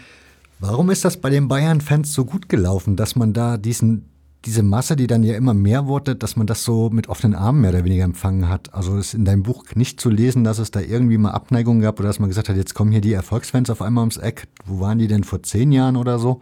Hm. Also meinst du jetzt zwischen äh, mit, mit konkurrierenden Fangruppierungen oder so die eigene Klientel, die eigene? Naja, so an sich. Also ich stell mir vor, du stehst so in der Südkurve, feierst du die ersten Meisterschaften, bist da mit deinen, keine Ahnung, sagen wir mal 50 oder 100 Menschen da, die halt jeden Samstag oder jeden zweiten Samstag da in der Kurve stehen. Und irgendwie so nach einem Jahr sind das dann auf einmal keine 200 und dann kommt es irgendwann fünf Jahre später sind da 500 Leute und du bist irgendwie genervt und denkst dir, wo wart ihr alle, als es mal nicht so erfolgreich war? Nee, ich glaube, damals war, war die Sichtweise darauf auch noch eine andere. Ich glaube, damals war man stolz darauf, dass man, dass man als so cool empfunden wird, dass, dass andere einen nachahmen wollen und, und dasselbe miterleben wollen. Ich glaube, damals war das, hat das noch niemanden gestört. Im Gegenteil, ich glaube, man war froh, wenn, wenn die Kurve voll war. Ja. Ich habe das dann so empfunden, dann so Mitte, Ende der 80er Jahre, dass es so ein bisschen verpönt ist, sich in die Kurve zu stellen und nicht mitzusingen die ganze Zeit. Äh, da trennt sich dann womöglich die Spreu vom Weizen, ja, dass man sagt, wenn ihr hier äh, stehen wollt und ähm, wir haben unseren wirklich festen Platz, also unsere festen Stufen in der Kurve, das ist wie eine gesellschaftliche Hierarchie irgendwie so. Dann, äh, wenn, und wenn ihr auch hier oben stehen wollt, dann müsst ihr aber mitsingen. So, ja. Ich glaube, auf, auf, die, auf die Weise hat das äh, funktioniert. Und das hat sich auch die Jahre über immer so durchgezogen. Und es war tatsächlich dann so, dass jeder so seinen festen Platz in der Kurve hatte. Und wenn du gesagt hast, so, keine Ahnung, ich weiß nicht, ich habe jetzt eine Mandelentzündung oder so, ich gehe aber trotzdem ins Stadion, dann habe ich mich in den anderen Block gestellt, weil ich äh, nicht, nicht mitsingen wollte oder konnte. Äh, oder weil ich es heute mal so ein bisschen ruhiger angehen lassen will oder mich mehr aufs Spiel konzentrieren will, solche Sachen. Aber ich glaube, dieses äh, Anwachsen an sich wurde bestimmt nicht als störend äh, empfunden. Ja, ich glaube, es gibt eine gewisse Abgrenzung von, die gab es schon immer, von der Haupttribüne, weil ja auch mit dem Umzug ins Olympiastadion so der VIP-Fan in, in München ja eigentlich auch etabliert wurde, so ein bisschen. Und diese Abgrenzung gab es tatsächlich. Es gab tatsächlich auch mal eine Schlägerei zwischen Haupttribünen und Kurvenbesuchern, also beides äh, Bayern-Fans. Äh, ich glaube, es hat sich damals entzündet an der Frage, ob Jupp Heinkes Trainer bleiben soll oder nicht. Also wir reden hier von 80er Jahren, mhm. Ende der 80er Jahre. Und, und diese Abgrenzung, die, die gibt's tatsächlich. Aber ich glaube, ähm, die, die Südkurve war immer so heterogen, dass da immer Platz für, für viele unterschiedliche Fangruppierungen auch war. Auch wenn jetzt klar ist, wer da immer für die Stimmung gesorgt hat. Das ist jetzt sowieso ein Plus an diesem Buch. Es bringt so ein bisschen, zeigt so ein bisschen die Entwicklung auch des allgemeinen Lebens in einem Fußballstadion. Also zeigt es auf. Das. Ein, ein Aspekt, den du ganz vorne drin hast in dem Olympiastadion Geschichte, ist zum einen, A, wie die Kurve entstanden ist, das haben wir ja gerade schon erörtert. Ein anderer ist diese Freundschaft zu Hertha BSC und da hast du auch ein wunderschönes Bild in diesem Buch, wie überhaupt einige wunderschöne Bilder da drin sind, sehr alte Schwarz-Weiß-Bilder. Und dieses Bild ist halt, kannst du es mal ein bisschen erzählen, diese Geschichte und vor allen Dingen auch, was ist aus dieser Freundschaft letzten Endes geworden? Ja, also es gab ja die drei großen B, äh, also Berlin, Bochum und Bayern. Die Fanfreundschaften, die sind alle so auf, auf persönlicher Ebene entstanden über Einzelpersonen, noch damals zu Grünwalder Stadionzeiten. Also bei, gerade bei Bochum ist es bis definitiv Ende der 60er Jahre zurückzuverfolgen, dass es da Verbindungen gab. Übrigens in der Zeit auch zu Fans vom ersten FC Köln, aber das hat sich ganz schnell dann wieder gelegt, weil das wurde dann eine, eine der intensivsten Feindschaften. Und mit Berlin war es dann gerade so, dass diese Fans aus der Urzelle, also wirklich so diese allerersten Fans, die ja dann auch Vorbilder für andere Fans waren, dass die das kultiviert haben, dass die ihre Freunde dann sozusagen in Berlin besucht haben, wenn, wenn Hertha gegen Bayern gespielt hat.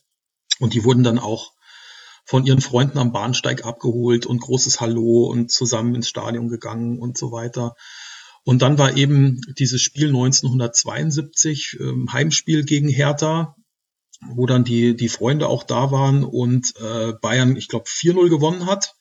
Und das eine ziemlich einseitige Sache war. Und es gab dann danach einen Platzsturm. Also die, die Fans haben sich, die haben jeweils von ihrer Kurve, die, die Hertaner im, im Norden und die Bayern im Süden, über den Zaun gesprungen, durch den Graben gelaufen und aufeinander zu auf dem Spielfeld. Und viele Fans äh, auf der Haupttribüne haben wohl damals gedacht, so jetzt gibt's eine Massenschlägerei. Und dann lagen sich auf einmal alle in den Armen, ja. Und das war so der Punkt, wo dann auch die Leute drumrum äh, gemerkt haben, ach, die, die, die mögen sich ja, das sind ja Freunde.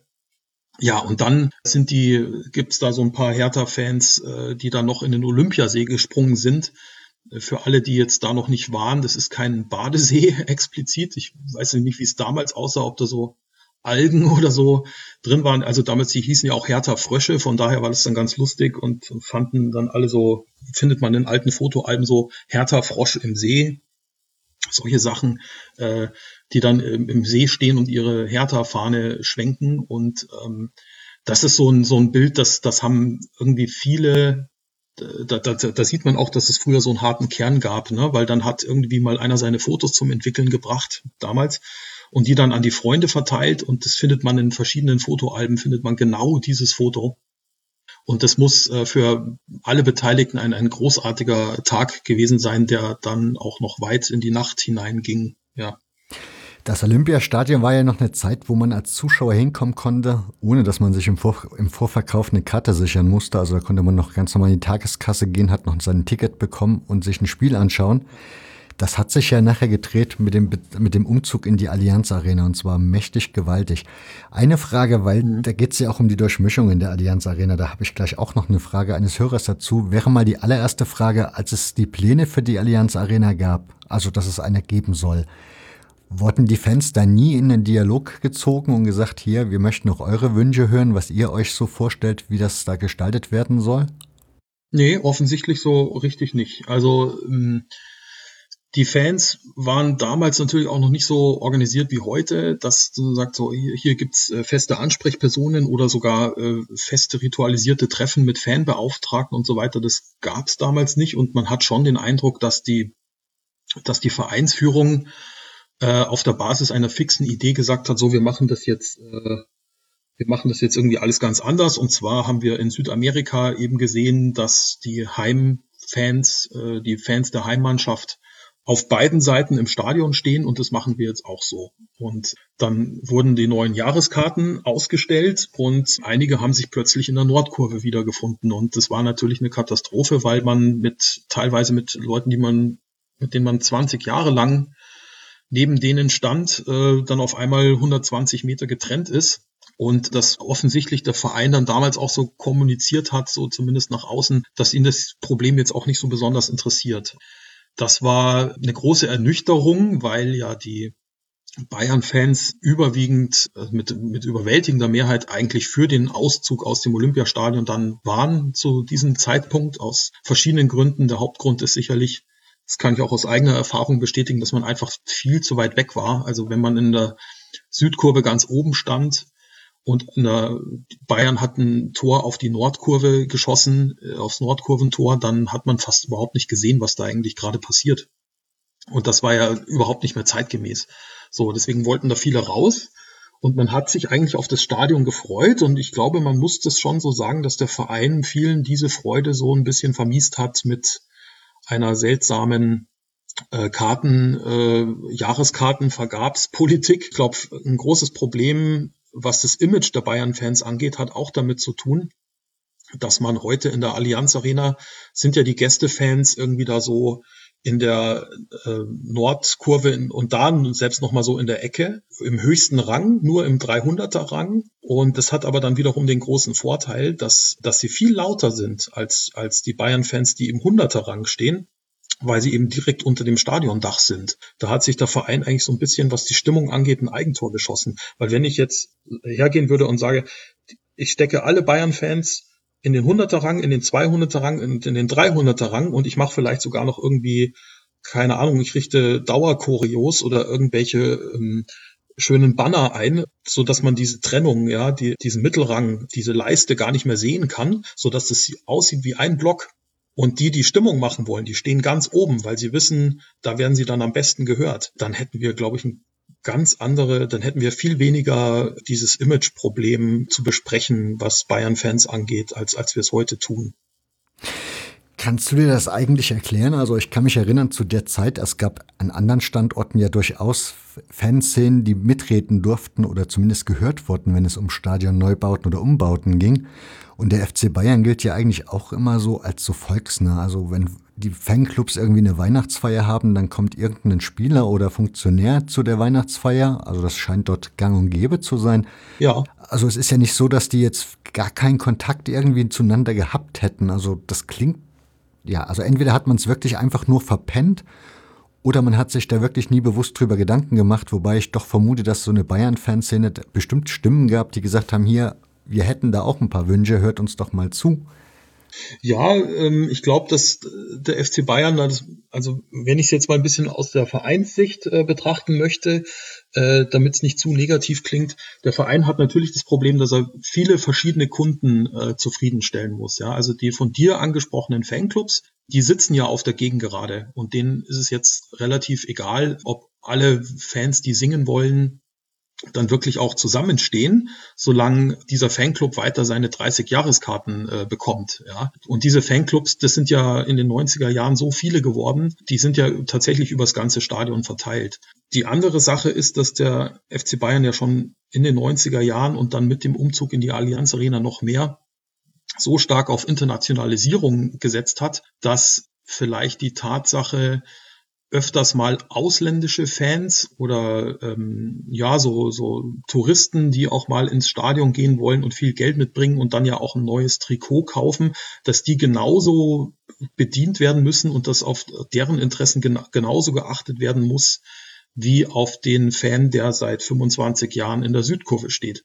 Und ich, das Stadion, das sieht man ja auch, wenn man, wenn man bei einem Heimspiel ist, zumindest in Nicht-Corona-Zeiten, sieht man, dass es darauf ausgelegt ist, äh, auf, auf, auf ein großes Event, wo die Ultras in der, in der Kurve ein Element von, von vielen sind. Aber das Ziel äh, des FC Bayern, dass diese Fans, dass denen dort da in der Südkurve gut geht, sondern es soll allen gut gehen und vor allem es muss Neues äh, ins Stadion geholt werden und ein neues Event geboten werden.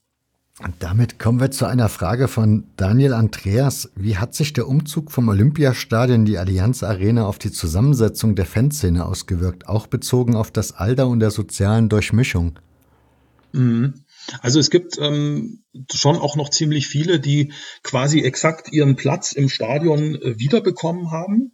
Also gerade so die ältere Generation, die am Anfang dabei war und dann mittlerweile aber ja in ein Alter gekommen ist, wo man dann lieber einen Sitzplatz hat. Die sitzen oft so in der, in der, in der, im Übergang von der Südkurve zur Haupttribüne und die haben fast exakt, könnte man auf dem Reißbrett wahrscheinlich äh, gut nachvollziehen, quasi denselben Sitzplatz, denselben Blick aufs Spielfeld wie, wie im Olympiastadion. Und diese alten Fans, von denen gibt es, ähm, also alt hört sich so despektierlich an, aber die sind halt über 50 oder über 60 teilweise auch schon.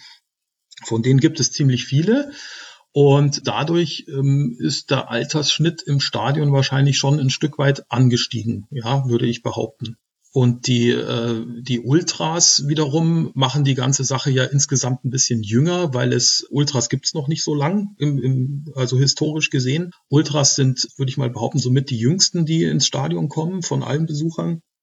Und deswegen glaube, ist es insgesamt, wie es ja auch deutschlandweit so ist, äh, insgesamt sehr viel heterogener geworden. Und, und da kommen dann auch noch mal diese ganzen ausländischen Touristen dazu, die ich als Berichterstatter auf der Haupttribüne, der auf der Haupttribüne sitzt, ja dann auch sehr gut ähm, beobachten kann, weil die immer an den, an unseren Presseplätzen vorbeilaufen. Das sind ja oft also so wirklich äh, Leute aus der ganzen Welt, ähm, die sprechen äh, American English oder die kommen aus Australien oder die kommen aus Asien oder aus dem arabischen Raum und sind jedes Mal, äh, kommen die rein, gehen die ersten Stufen runter und filmen erstmal das Stadion und äh, das machst du ja nicht, wenn du das zwanzigste Mal reingehst, ja, also daran, daran erkennt man ja, dass es jedes Mal immer neue sind. Und ja, also ich glaube, auf der Haupttribüne zum Beispiel, da ist, da ist sehr viel unterschiedliches Publikum dann immer da äh, aus der ganzen Welt. Es ist insgesamt alles sehr viel heterogener geworden als früher. Ja, aber das ist ja kein kein Bayern-spezifisches Phänomen. Bevor wir jetzt noch kurz auf die Ultras kommen, ein Punkt. Ich habe eben eine Amazon-Rezension gelesen und da hat der Rezensent einen Punkt aufgemacht, den ich auch so in dem Buch etwas vermisst habe, weil in den 90er Jahren hatten die Bayern-Fanszene eine große Fansign-Landschaft mit vielen, vielen Allesfahrern und vor allem den Crowntoppern, die irgendwie weltweit unterwegs waren und entsprechend ihre Erlebnisse in die Welt geschrieben haben. Mhm. Und das schon in einem Maße, wie es bei anderen Vereinen eigentlich nicht der Fall ist. Also es waren wirklich unfassbare Zahlen, die da so immer unterwegs waren. Warum ist dieser Aspekt in dem Buch vielleicht so ein bisschen untergegangen? Oder vielleicht war er, warum war er dir vielleicht auch nicht wichtig, den aufzumachen? Nee, das war absolut wichtig. Ich war nur immer vorsichtig, also auch was die, die Entstehung von Ultragruppierungen angeht, das in, in einen Kontext mit, mit anderen Vereinen zu setzen, weil immer so zu behaupten, ähm, das sind die ersten, die das gemacht haben oder die waren maßgebend für irgendeine bestimmte Entwicklung. Da, da rufst du sofort immer Fans von anderen Vereinen quasi dazu auf, dagegen äh, zu sprechen und, und, und diesen, diesen Vergleich wollte ich einfach nicht ziehen. Und ich bin bei anderen Fanszenen auch einfach nicht so drin, um, um zu wissen, ob, ob die Bayern da tatsächlich die ersten waren. Ja, das, das kann ich, äh, das kann ich nicht einschätzen und das hat auch die Recherche nicht hergegeben, da so tief bei anderen Vereinen einzusteigen, um, um das einschätzen zu können. War das da mehr? War das da weniger? Nichtsdestotrotz ist es ja, sind ja trotzdem die Fans auch erwähnt, die äh, regelmäßig damals in den 90er Jahren schon nach Italien gefahren sind, um dort ja ähm, nicht nur den Fußball, sondern auch die Fankultur zu äh, konsumieren.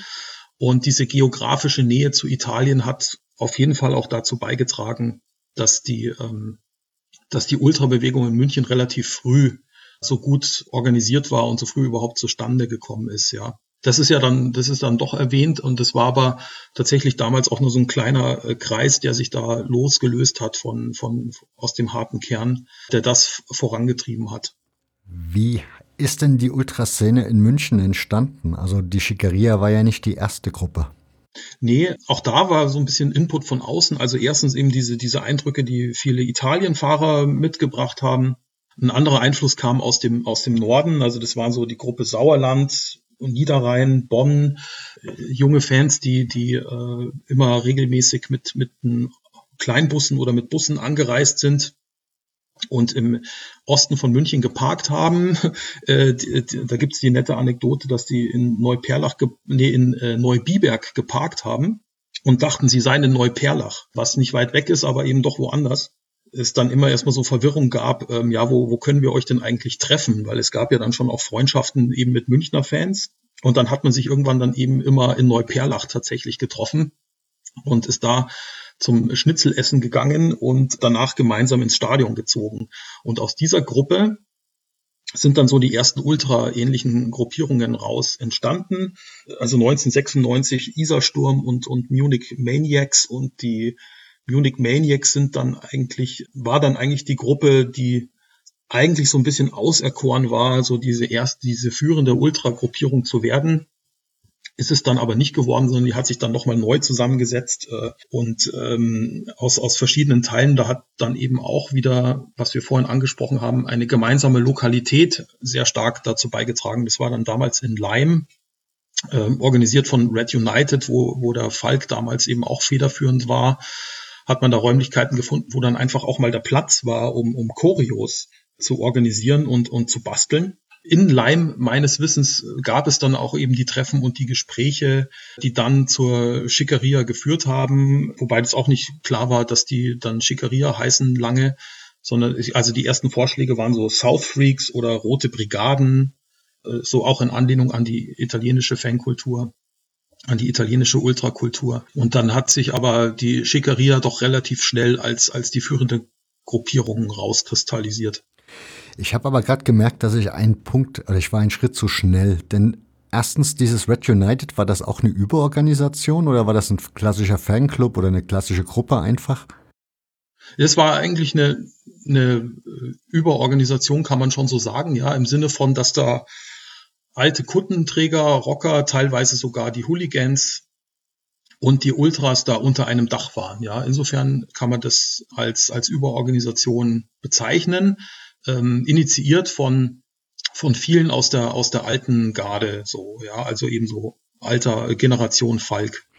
Das ist also ich habe jetzt auch keinen Einblick in alle anderen Fanszenen und würde mir jetzt auch nicht anmaßen wollen, da irgendwas beurteilen zu möchten, also zu wollen.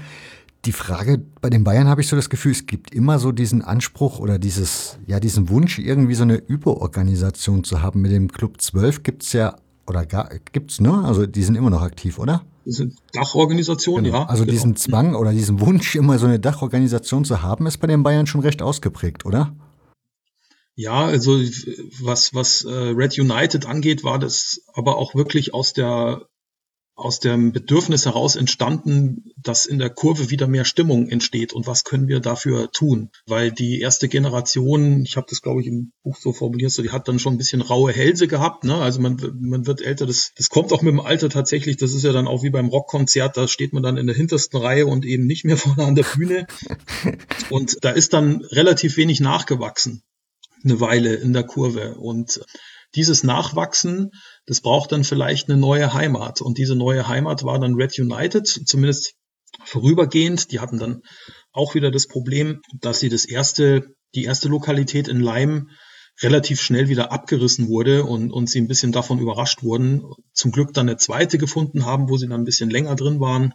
Aber da hat sich äh, gezeigt, dass das auch extrem wichtig war. Also die Überorganisation Red United war jetzt nicht in dem Sinn, dass da müssen jetzt alle mitmachen, sondern es war schon eher so gemeint wie kommt hierher und und und tobt euch aus. Ja, also es war es war so, dass jeder so sein eigenes Ding da machen konnte und jeder sozusagen sein eigenes Büro ein bisschen hatte, um um sich zu organisieren. Überorganisation in dem Sinn, dass, dass da jetzt alles geleitet wird und dass allen gesagt wird, wie sie was zu machen haben. So war es äh, sicherlich nicht. Was da sehr spannend ist bei dem Red United, da hast du auch Bilder drin, da gibt es dann so eine Art Museumsecke, wenn man so möchte. Das ist ja etwas, was sich bis heute dann wie so ein roter Faden dann auch durch die Geschichte der Schickeria zieht. Also dieses, ja, diese, dieser Punkt, ja. auf das Historische zu schauen und das aufzuarbeiten. Hast du da dich irgendwie ein bisschen näher reinarbeiten können, woher der Antrieb der Fans da kommt, sich mit Historie auseinanderzusetzen? Weil das ist ja nicht mhm. nur klassisch irgendwie, wir hängen hier 20 Fanclub-Schals auf, sondern das war ja wirklich, dass man da seltene Stücke präsentiert ja. hat. Das äh, kleine Museum, was sie bei Red United in Lyme äh, hatten, das war jetzt tatsächlich nicht so groß, sondern es war eben auch vielleicht dem geschuldet, dass, dass viele aus der ersten Generation da hingekommen sind und ihre alten Sachen sozusagen mitgebracht haben, so wie ich heute meine Kutte von damals im Keller rumliegen hab und man das damals vielleicht nicht wollte. Aber gesagt, wenn wir da schon so ein gemeinsames Haus haben, dann, dann kann ich ja meine Sachen aus dem Keller holen. Dann müssen die denn nicht da unten verstauben, sondern ich kann hier ein Museum draus machen, ja. Aber so groß war das tatsächlich nicht. Ich habe das Gefühl, dass die dass dieses richtige Geschichtsbewusstsein dann tatsächlich auch erst mit der Schickeria aufkam und, und äh, dass die Schickeria eine Gruppierung ist, die sehr viel Wert darauf legt, was der Verein für Wurzeln hat, ähm, dass man sehr geschichtsbewusst an, an seine Fankultur rangeht. Und ähm, das, äh, das machen sie ja auch sehr gut und das machen sie auch im Einklang mit, mit der Vereinsführung tatsächlich ja auch, ja, so dass jetzt mittlerweile der Eindruck entstanden ist, dass der FC Bayern ja noch mehr Mythen hat, äh, die er beleben kann, wenn er sie braucht. Äh, und und äh, das ist ja, das sind ja nicht nur die Choreos in der Kurve, sondern es gibt mittlerweile auch den Kurt Landauer Platz, der Name des ehemaligen Präsidenten, direkt vor dem Stadion. Es gibt die Kurt Landauer Straße, es gibt eine Kurt Landauer Statue. Es gibt ein, eine Gedächtnistafel am Platz des, also am Ort des ersten Fußballplatzes in Schwabing. Das sind alles so Sachen, die sind eigentlich in Kooperation von Fans und, und Vereinen ja recherchiert worden erstmal und gefunden worden und wieder ausgegraben worden sozusagen. Und, und da zieht man gemeinsam an einem Strang und das, das ist dann auch, das wirkt dann auch authentisch, wenn, wenn Fans und Verein das zusammen machen. Das ist, das ist ein verbindendes Element geworden für viele, die sich normalerweise auch oft streiten in dem Verein, ja. Und, und von daher wird die Dynamik äh, diese äh, Historie, diese Vereinsgeschichte aufzuarbeiten, wird, glaube ich, auch gerne dafür benutzt, zu sagen, so hier, schaut mal, wir, ähm, wir sind ja mir san mir. Gell? Also wir sind immer noch eins und, und wir gehören schon alle noch zusammen, auch wenn wir uns in vielen anderen Punkten streiten. Hast du in den Gesprächen herausfinden können, woher dieses historische Interesse kam? Also ich habe mit Dietrich, also Dietrich Schutze-Mammeling war hier auch schon mal im Podcast zu Gast und er hatte dann eine Anekdote erzählt, wo sie halt beim Pokalspiel in Münster waren, die Schickeria, und dass sie sich dann halt im Vorfeld getroffen haben und unterhalten haben. Also sprich, man hatte schon das Gefühl, die kennen sich halt schon persönlich. Mhm. Von daher, woher kam das in der, also dieses Interesse auf? Ich meine, Dietrich Schulze-Mamling hat ja angefangen, so ein bisschen diese Geschichte, diese jüdische Geschichte des Vereins aufzuarbeiten. Ist das so ein Punkt gewesen oder hat die Schickeria von sich aus irgendwie so einen Anlass gehabt, zu sagen, hier, wir müssen da jetzt mal in den Archiv ein bisschen wühlen? Boah, das ist, glaube ich, so die Frage nach ähm, Henne-Ei. Ne? Ähm, also ich glaube, das, das hat sich tatsächlich gegenseitig bedingt und war ein glücklicher Umstand, dass vieles da zur richtigen Zeit passiert ist. Also dass Dietrich Schulze-Barmeling äh, zum richtigen Zeitpunkt seine äh, Bücher zu dem Thema veröffentlicht hat, dass in der Schickeria Wortführer äh, sich etabliert haben, denen genau das äh, wichtig war, die die viel darüber nach, also ich glaube, das erste in der Schickeria war erstmal so diese, diese Haltung, ein Stück weit auch Politik in die Kurve zu tragen. Und da bietet sich natürlich die Geschichte des FC Bayern auch ein bisschen an, zu sagen, also es lässt sich sehr gut verbinden mit der Haltung gegen Rassismus, gegen Homophobie. Wenn man sagt, wir hatten einen jüdischen Präsidenten, der von den Nazis verjagt wurde, aber dann wiedergekommen ist, weil er den Verein so geliebt hat und weil er ihn wieder aufbauen wollte. Das sind natürlich Geschichten, die dann auch sehr gut äh, zusammenpassen. Und deswegen glaube ich auch, dass sich das sehr gegenseitig bedingt hat. Von außen betrachtet hat die Schickeria so das Image der Bayern-Fanszene geändert. Also früher hatte man so das Gefühl, ja, die Südkurve ist voll, aber es ist nicht sehr stimmungslastig und auch sonst war die Fanszene jetzt nicht für irgendwie, weder im Positiven noch im Negativen für irgendwas berühmt berüchtigt. Mittlerweile hat man das Gefühl, durch die Schickeria ja, nimmt man so eine aktive Bayern-Fanszene wahr, die sich antirassistisch verhält und ja, mit der Kott-Landauer Stiftung ja dann auch engagiert. Wie würdest du das so unterschreiben oder würdest du sagen, nee, das stimmt nicht so ganz? Das gab es auch vorher schon, nur das sieht man vielleicht, wenn man 800 Kilometer weit weg entfernt wohnt, sieht man das vielleicht nicht? Nee, das, das stimmt schon so. Also ich das, ähm, das, das Stadionerlebnis, ähm, also alles, was von, von den Fantribünen kommt, das ist zu einem großen Prozentsatz äh, von der Schickeria organisiert. Und ich glaube nur, dass, dass es eben viele andere Fanclubs gibt oder auch Fans aus der ersten Generation, die das tatsächlich gar nicht so interessiert. Also die, die, der alte Kuttenträger, den gibt's, den gibt's ja immer noch. Und äh, der macht, glaube ich, auch immer noch sein Ding und äh, den interessiert es nicht nicht so sehr, was was die, also das sind das sind halt so die netten Enkel, so ja, genauso wie wie die halt so die netten Opas irgendwie sind.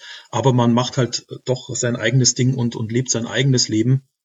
Und manchmal gerät man auch aneinander. Also es gibt auch diese Anekdote, dass äh, ein alter, ich, ich, ich muss immer, das, ein alter Fan, das muss ich mir abgewöhnen, weil es hört sich so komisch an, aber du, du weißt, was ich meine, ja, ja.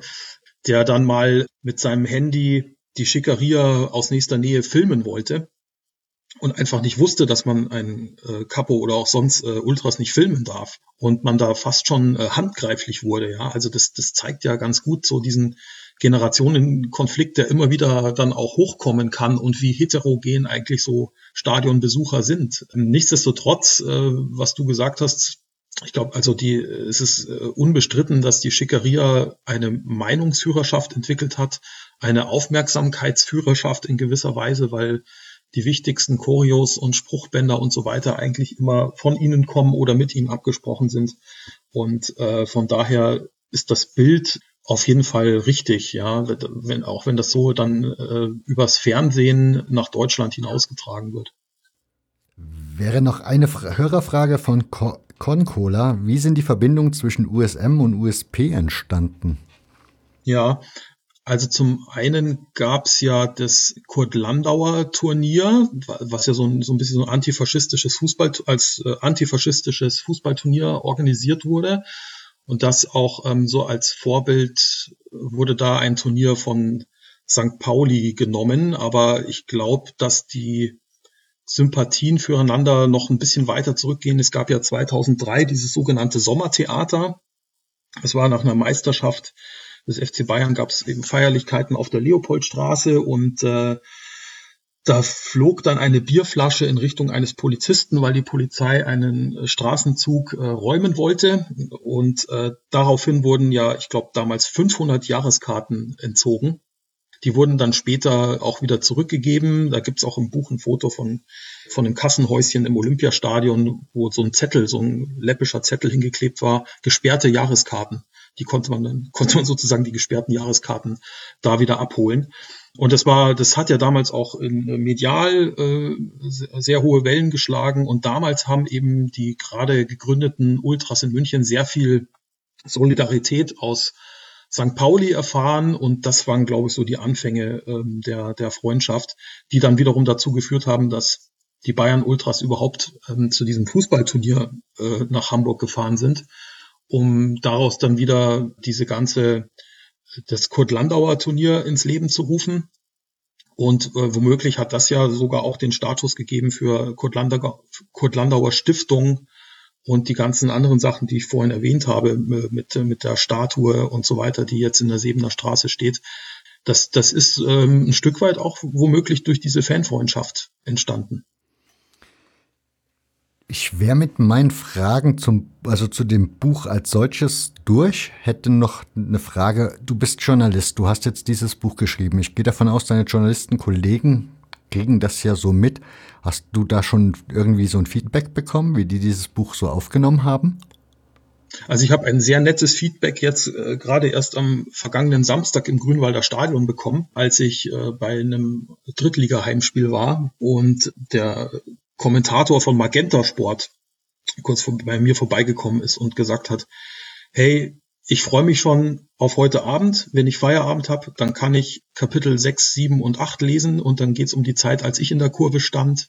Und ich sag, du warst auch in der Kurve, wann warst du denn da und so weiter. wir haben uns um ein paar Jahre verpasst, der Kollege ist ein bisschen jünger, aber da habe ich so das, äh, da habe ich gemerkt, so ja, es gibt auch noch äh, unter Journalisten auch noch so richtige Fans, die aufgrund dieser Begeisterung diesen Beruf ergriffen haben und, und hatte bei ihm eben auch das Gefühl, genauso wie auch so bei, bei, bei anderen Journalisten, dass in der täglichen Berichterstattung vielleicht die Fans äh, manchmal so ein bisschen zu kurz kommen, ja, dass die ähm, ein bisschen zu wenig erwähnt werden Außer es geht jetzt gerade wieder um ähm, eine Hurensohn-Debatte und solche Sachen. Da wird dann, da muss dann auch dem Sky-Zuschauer dann erstmal wieder erklärt werden, was jetzt ein Ultra eigentlich ist.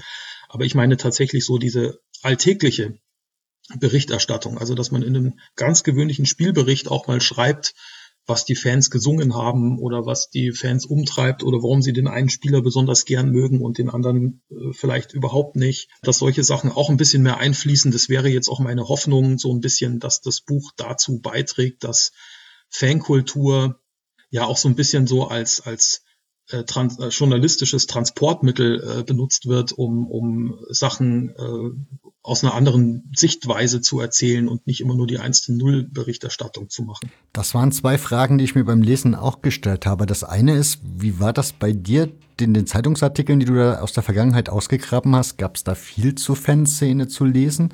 Also konntest du da viele Informationen raussaugen oder war das eigentlich eher, wenn dann im besten Falle so eine Einsatz-Randnotiz? Also schön fand ich Zeitungsartikel aus den 60er Jahren äh, über die Derbys wo dann äh, teilweise über eine ganze Spalte, über 100 Zeilen hinweg, äh, so Dialoge in der Straßenbahn zwischen einem Bayern-Fan und einem 60-Fan dargestellt sind. Super, das kann ich jetzt alles nicht mehr so wiedergeben. Aber da hat man, da hat man so richtig rausgelesen, ja, so herrliche Rivalität. Also die würden jetzt niemals irgendwie auf die Idee kommen, äh, sich gegenseitig äh, ins Gesicht zu schlagen oder so. Also dafür war es viel zu niveauvoll. Aber da hat man das Gefühl gehabt, man hat so ein schönes Bild bekommen, was so ums Stadion rum alles passiert ist. Und in den 80er Jahren hat man das Gefühl, da geht es dann tatsächlich nur noch um die Gewalt. Also geht es nur noch um die mediale Darstellung davon, äh, die, die, die Eskapaden darzustellen und jetzt nicht das, was irgendwie so wirklich im Stadion äh, passiert ist. Aber auch da habe ich so den Eindruck gehabt beim Lesen, in, wenn man sich das so in den 80ern anschaut, dann gibt es so die Meldung, aber es ist nicht der Skandal. Also es ist jetzt nicht Seite 1, wo dann gleich irgendwie das Bild desjenigen aufge, also aufgezeigt wird und dann eine riesen Schlagzeile drüber gemacht wird, sondern es ist dann halt, obwohl es wahrscheinlich im Vergleich zu heute wesentlich krassere Dinge waren, ist es bei weitem nicht Absolut. so viel Wirbel, der da aufge, aufgemacht wurde. Ist, ja ist das etwas, was du dir vielleicht auch erhoffst, dass dieses Buch das irgendwie auch wieder alles ein bisschen auf ein gesundes Maß runterschrumpft, dass Journalisten einfach auch wieder merken, okay, das ist auch alles nicht immer so heiß zu essen, wie es gekocht wird? Ja, also ähm, was ja grundsätzlich für uns Journalisten gilt, ist, dass wir uns nicht vor einen Karren spannen lassen sollten mit irgendwelchen Themensetzungen. Und wenn heute ein Polizeibericht äh, sagte, ja, da und da gab es so und so viel Verletzte, dann dann ist das ähm, sicherlich nicht gut und es ist auch sicherlich äh, alles andere als wünschenswert. Aber wenn man es in Re Relation setzt mit dem, was damals passiert ist, äh, dann ähm, ist es ist es ja wirklich ähm, teilweise lächerlich, welchem Aufwand Medien gewisse Gewalteskapaden, die den Namen eigentlich gar nicht verdienen, äh, aufarbeiten. Ich glaube, dass wenn so viele Menschen zu so einem Freizeitevent zusammenkommen, es unweigerlich passiert, dass, äh, dass es Reibereien gibt. Äh, das, das liegt so ein bisschen in der Natur der Sache. Und ich glaube, dass die Berichterstattung damals angemessener war in gewisser Weise. Ja, also wie du auch gesagt hast, das, das war jetzt eben auch nicht auf der Seite eins äh, gestanden, sondern das war dann zwar auch nicht im Sportteil gestanden, davon abgesehen, sondern im Lokalteil als, als Polizeimeldung und unter äh, den anderen Straftaten, die es am Wochenende so gab. Und äh, genau so ist es meines Erachtens auch zu behandeln, als, als Straftat, aber eben nicht als politisches Mittel. Ich muss jetzt mehr Sicherheit im Stadion durchsetzen, weil das kann nicht, das kann nicht auf Dauer das Ziel sein. Das sagen ja mittlerweile auch die, die moderneren äh, Menschen bei der Polizei oder in Innenministerien, die sagen ja auch, also dieses Eskalationskonzept, das haut ja vorne und hinten nicht hin. Das, das, äh, das kann man so weder durchsetzen noch ist es sinnvoll. Da muss man schon auch viel auf die Fans äh, zugehen. Und heute ist eh so viel reglementiert im Stadion, gerade für Auswärtsfans. Diese Erlebnisse, die Fans damals hatten, dass man zum Hamburger SV fährt und dann die Nacht auf der Reeperbahn verbringt und äh, dann ähm, unter dem Sitz, weil man kein Zugticket äh, versteckt unter den Beinen von den Freunden wieder nach Hause fährt.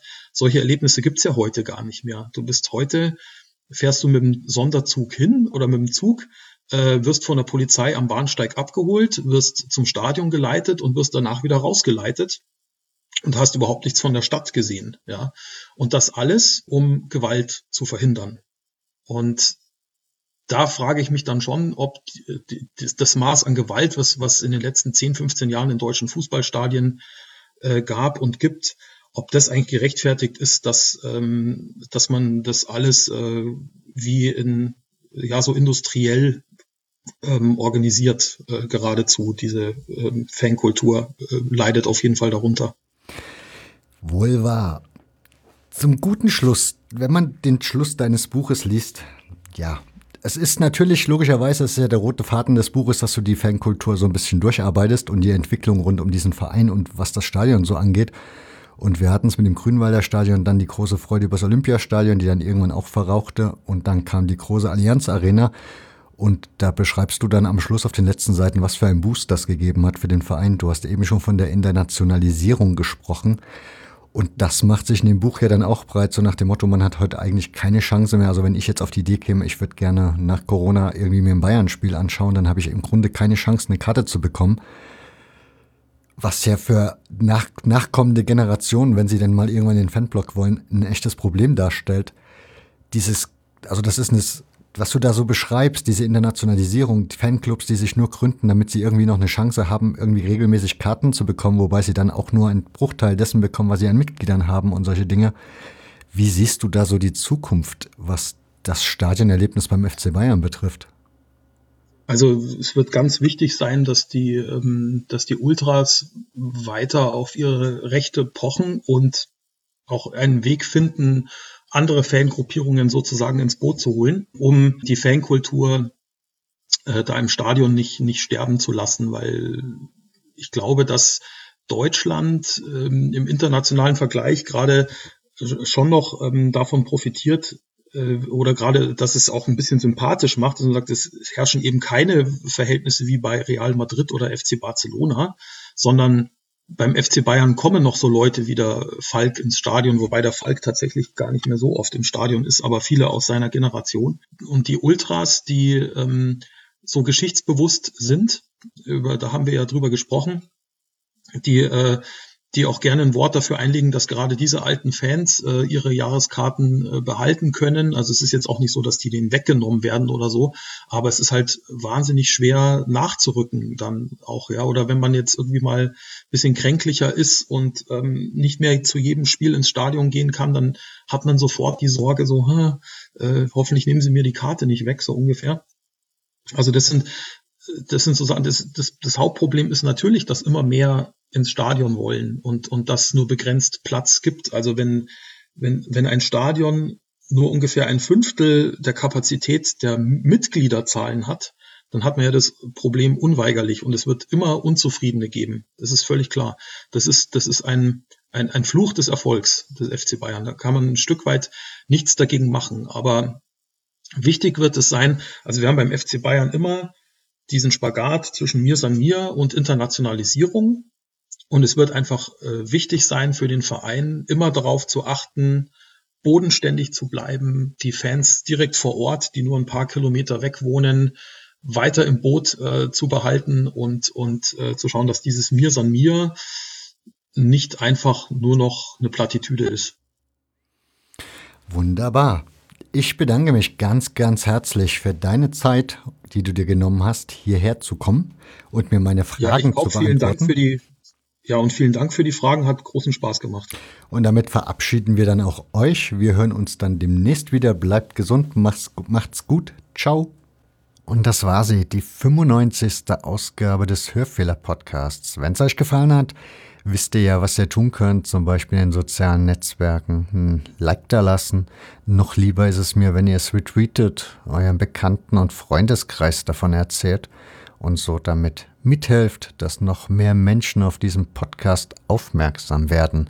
Und ich hatte es vor der Sendung angekündigt, dass es hier nach der Sendung sehr persönlich wird. Und das ist jetzt der Fall, denn ich habe die vergangene Woche mehr oder weniger ja, wenig bis sehr, sehr schlecht geschlafen, was einfach damit zu tun hat, dass ich ja so ein bisschen gerade ein Problem kriege, was den Podcast angeht, denn ich habe vor ein paar Ausgaben mal gesagt, dass ich eine Umschulung plane zu machen.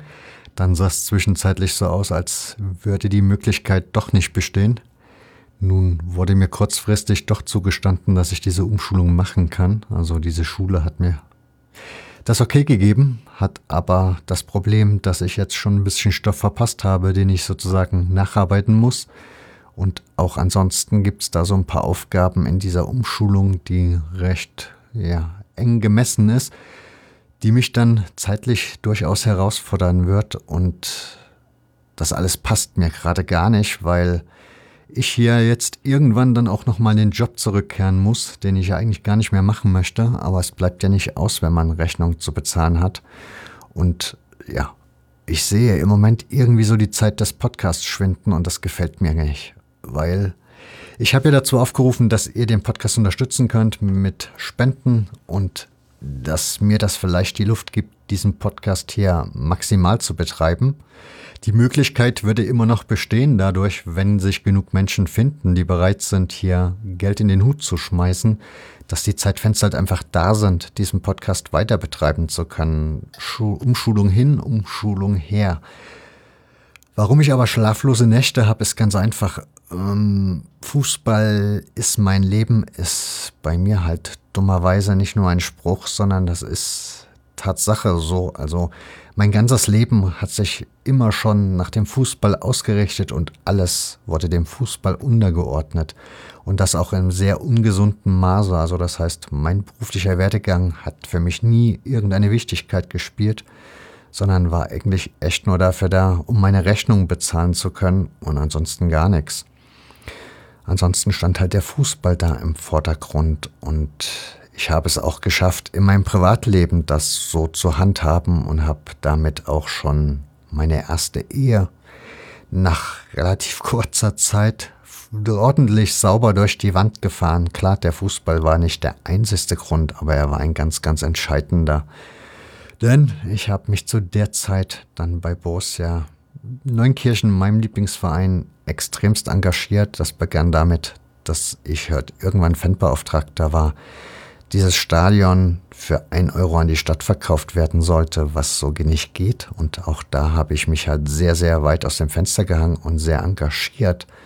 Hab da dann auch zwischenzeitlich Probleme auf der Arbeit bekommen, weil dann Presseartikel erschienen, wo ich dann mit meinen Doc Martens und mit einer Klatze auf dem Zaun des Ellenfelds fotografiert wurde, was natürlich ein schönes Bild in der Zeitung ist. Leider stand da nicht dabei, dass es nach einem Spiel Abklatschen mit der Mannschaft war.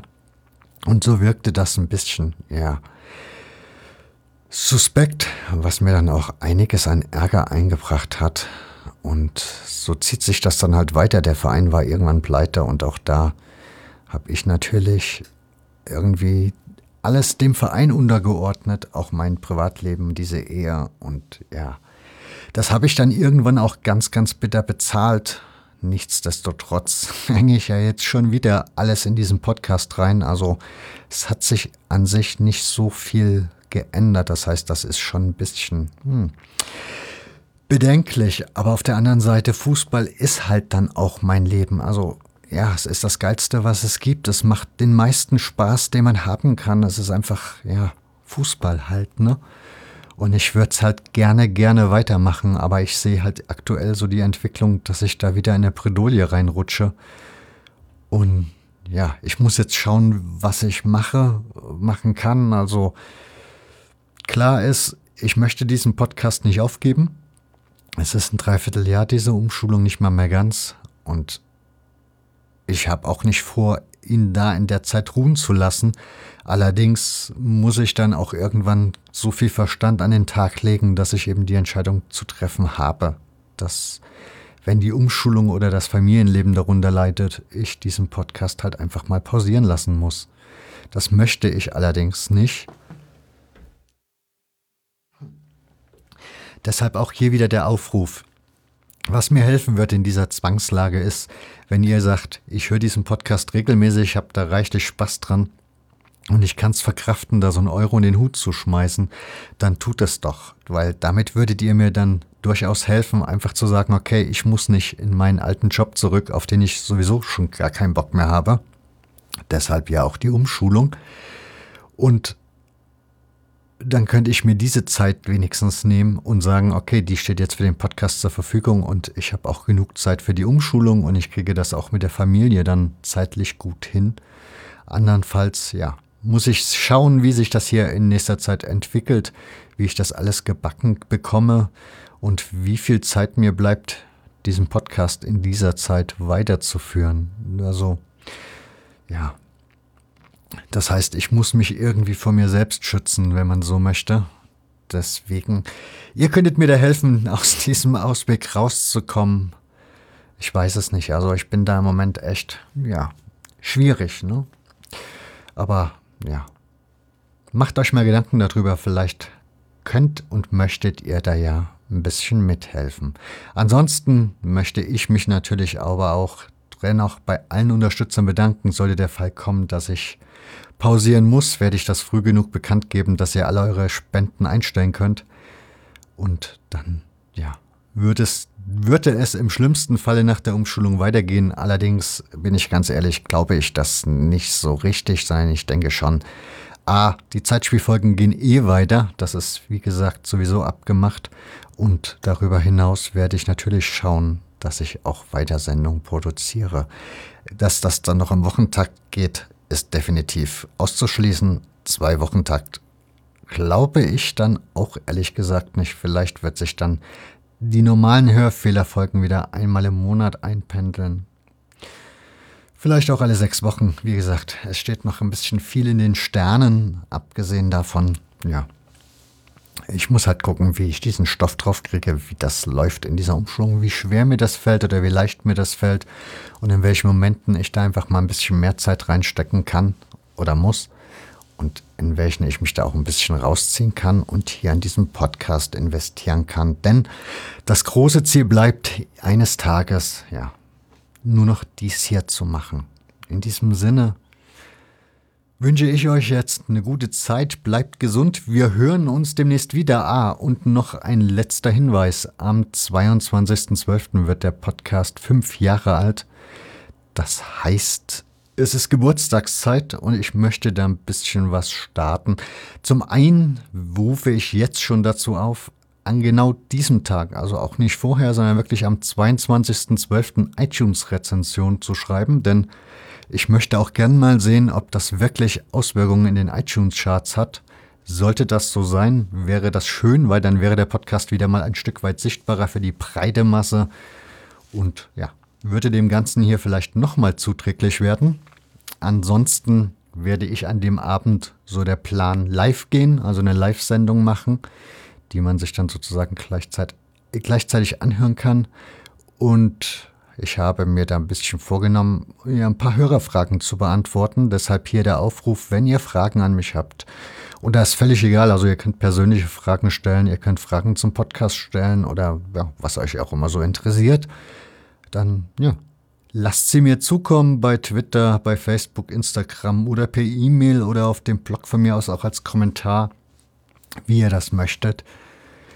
Auch als WhatsApp-Sprachnachricht, dann würde ich versuchen, ob ich die auch einspielen kann. Insofern, ja.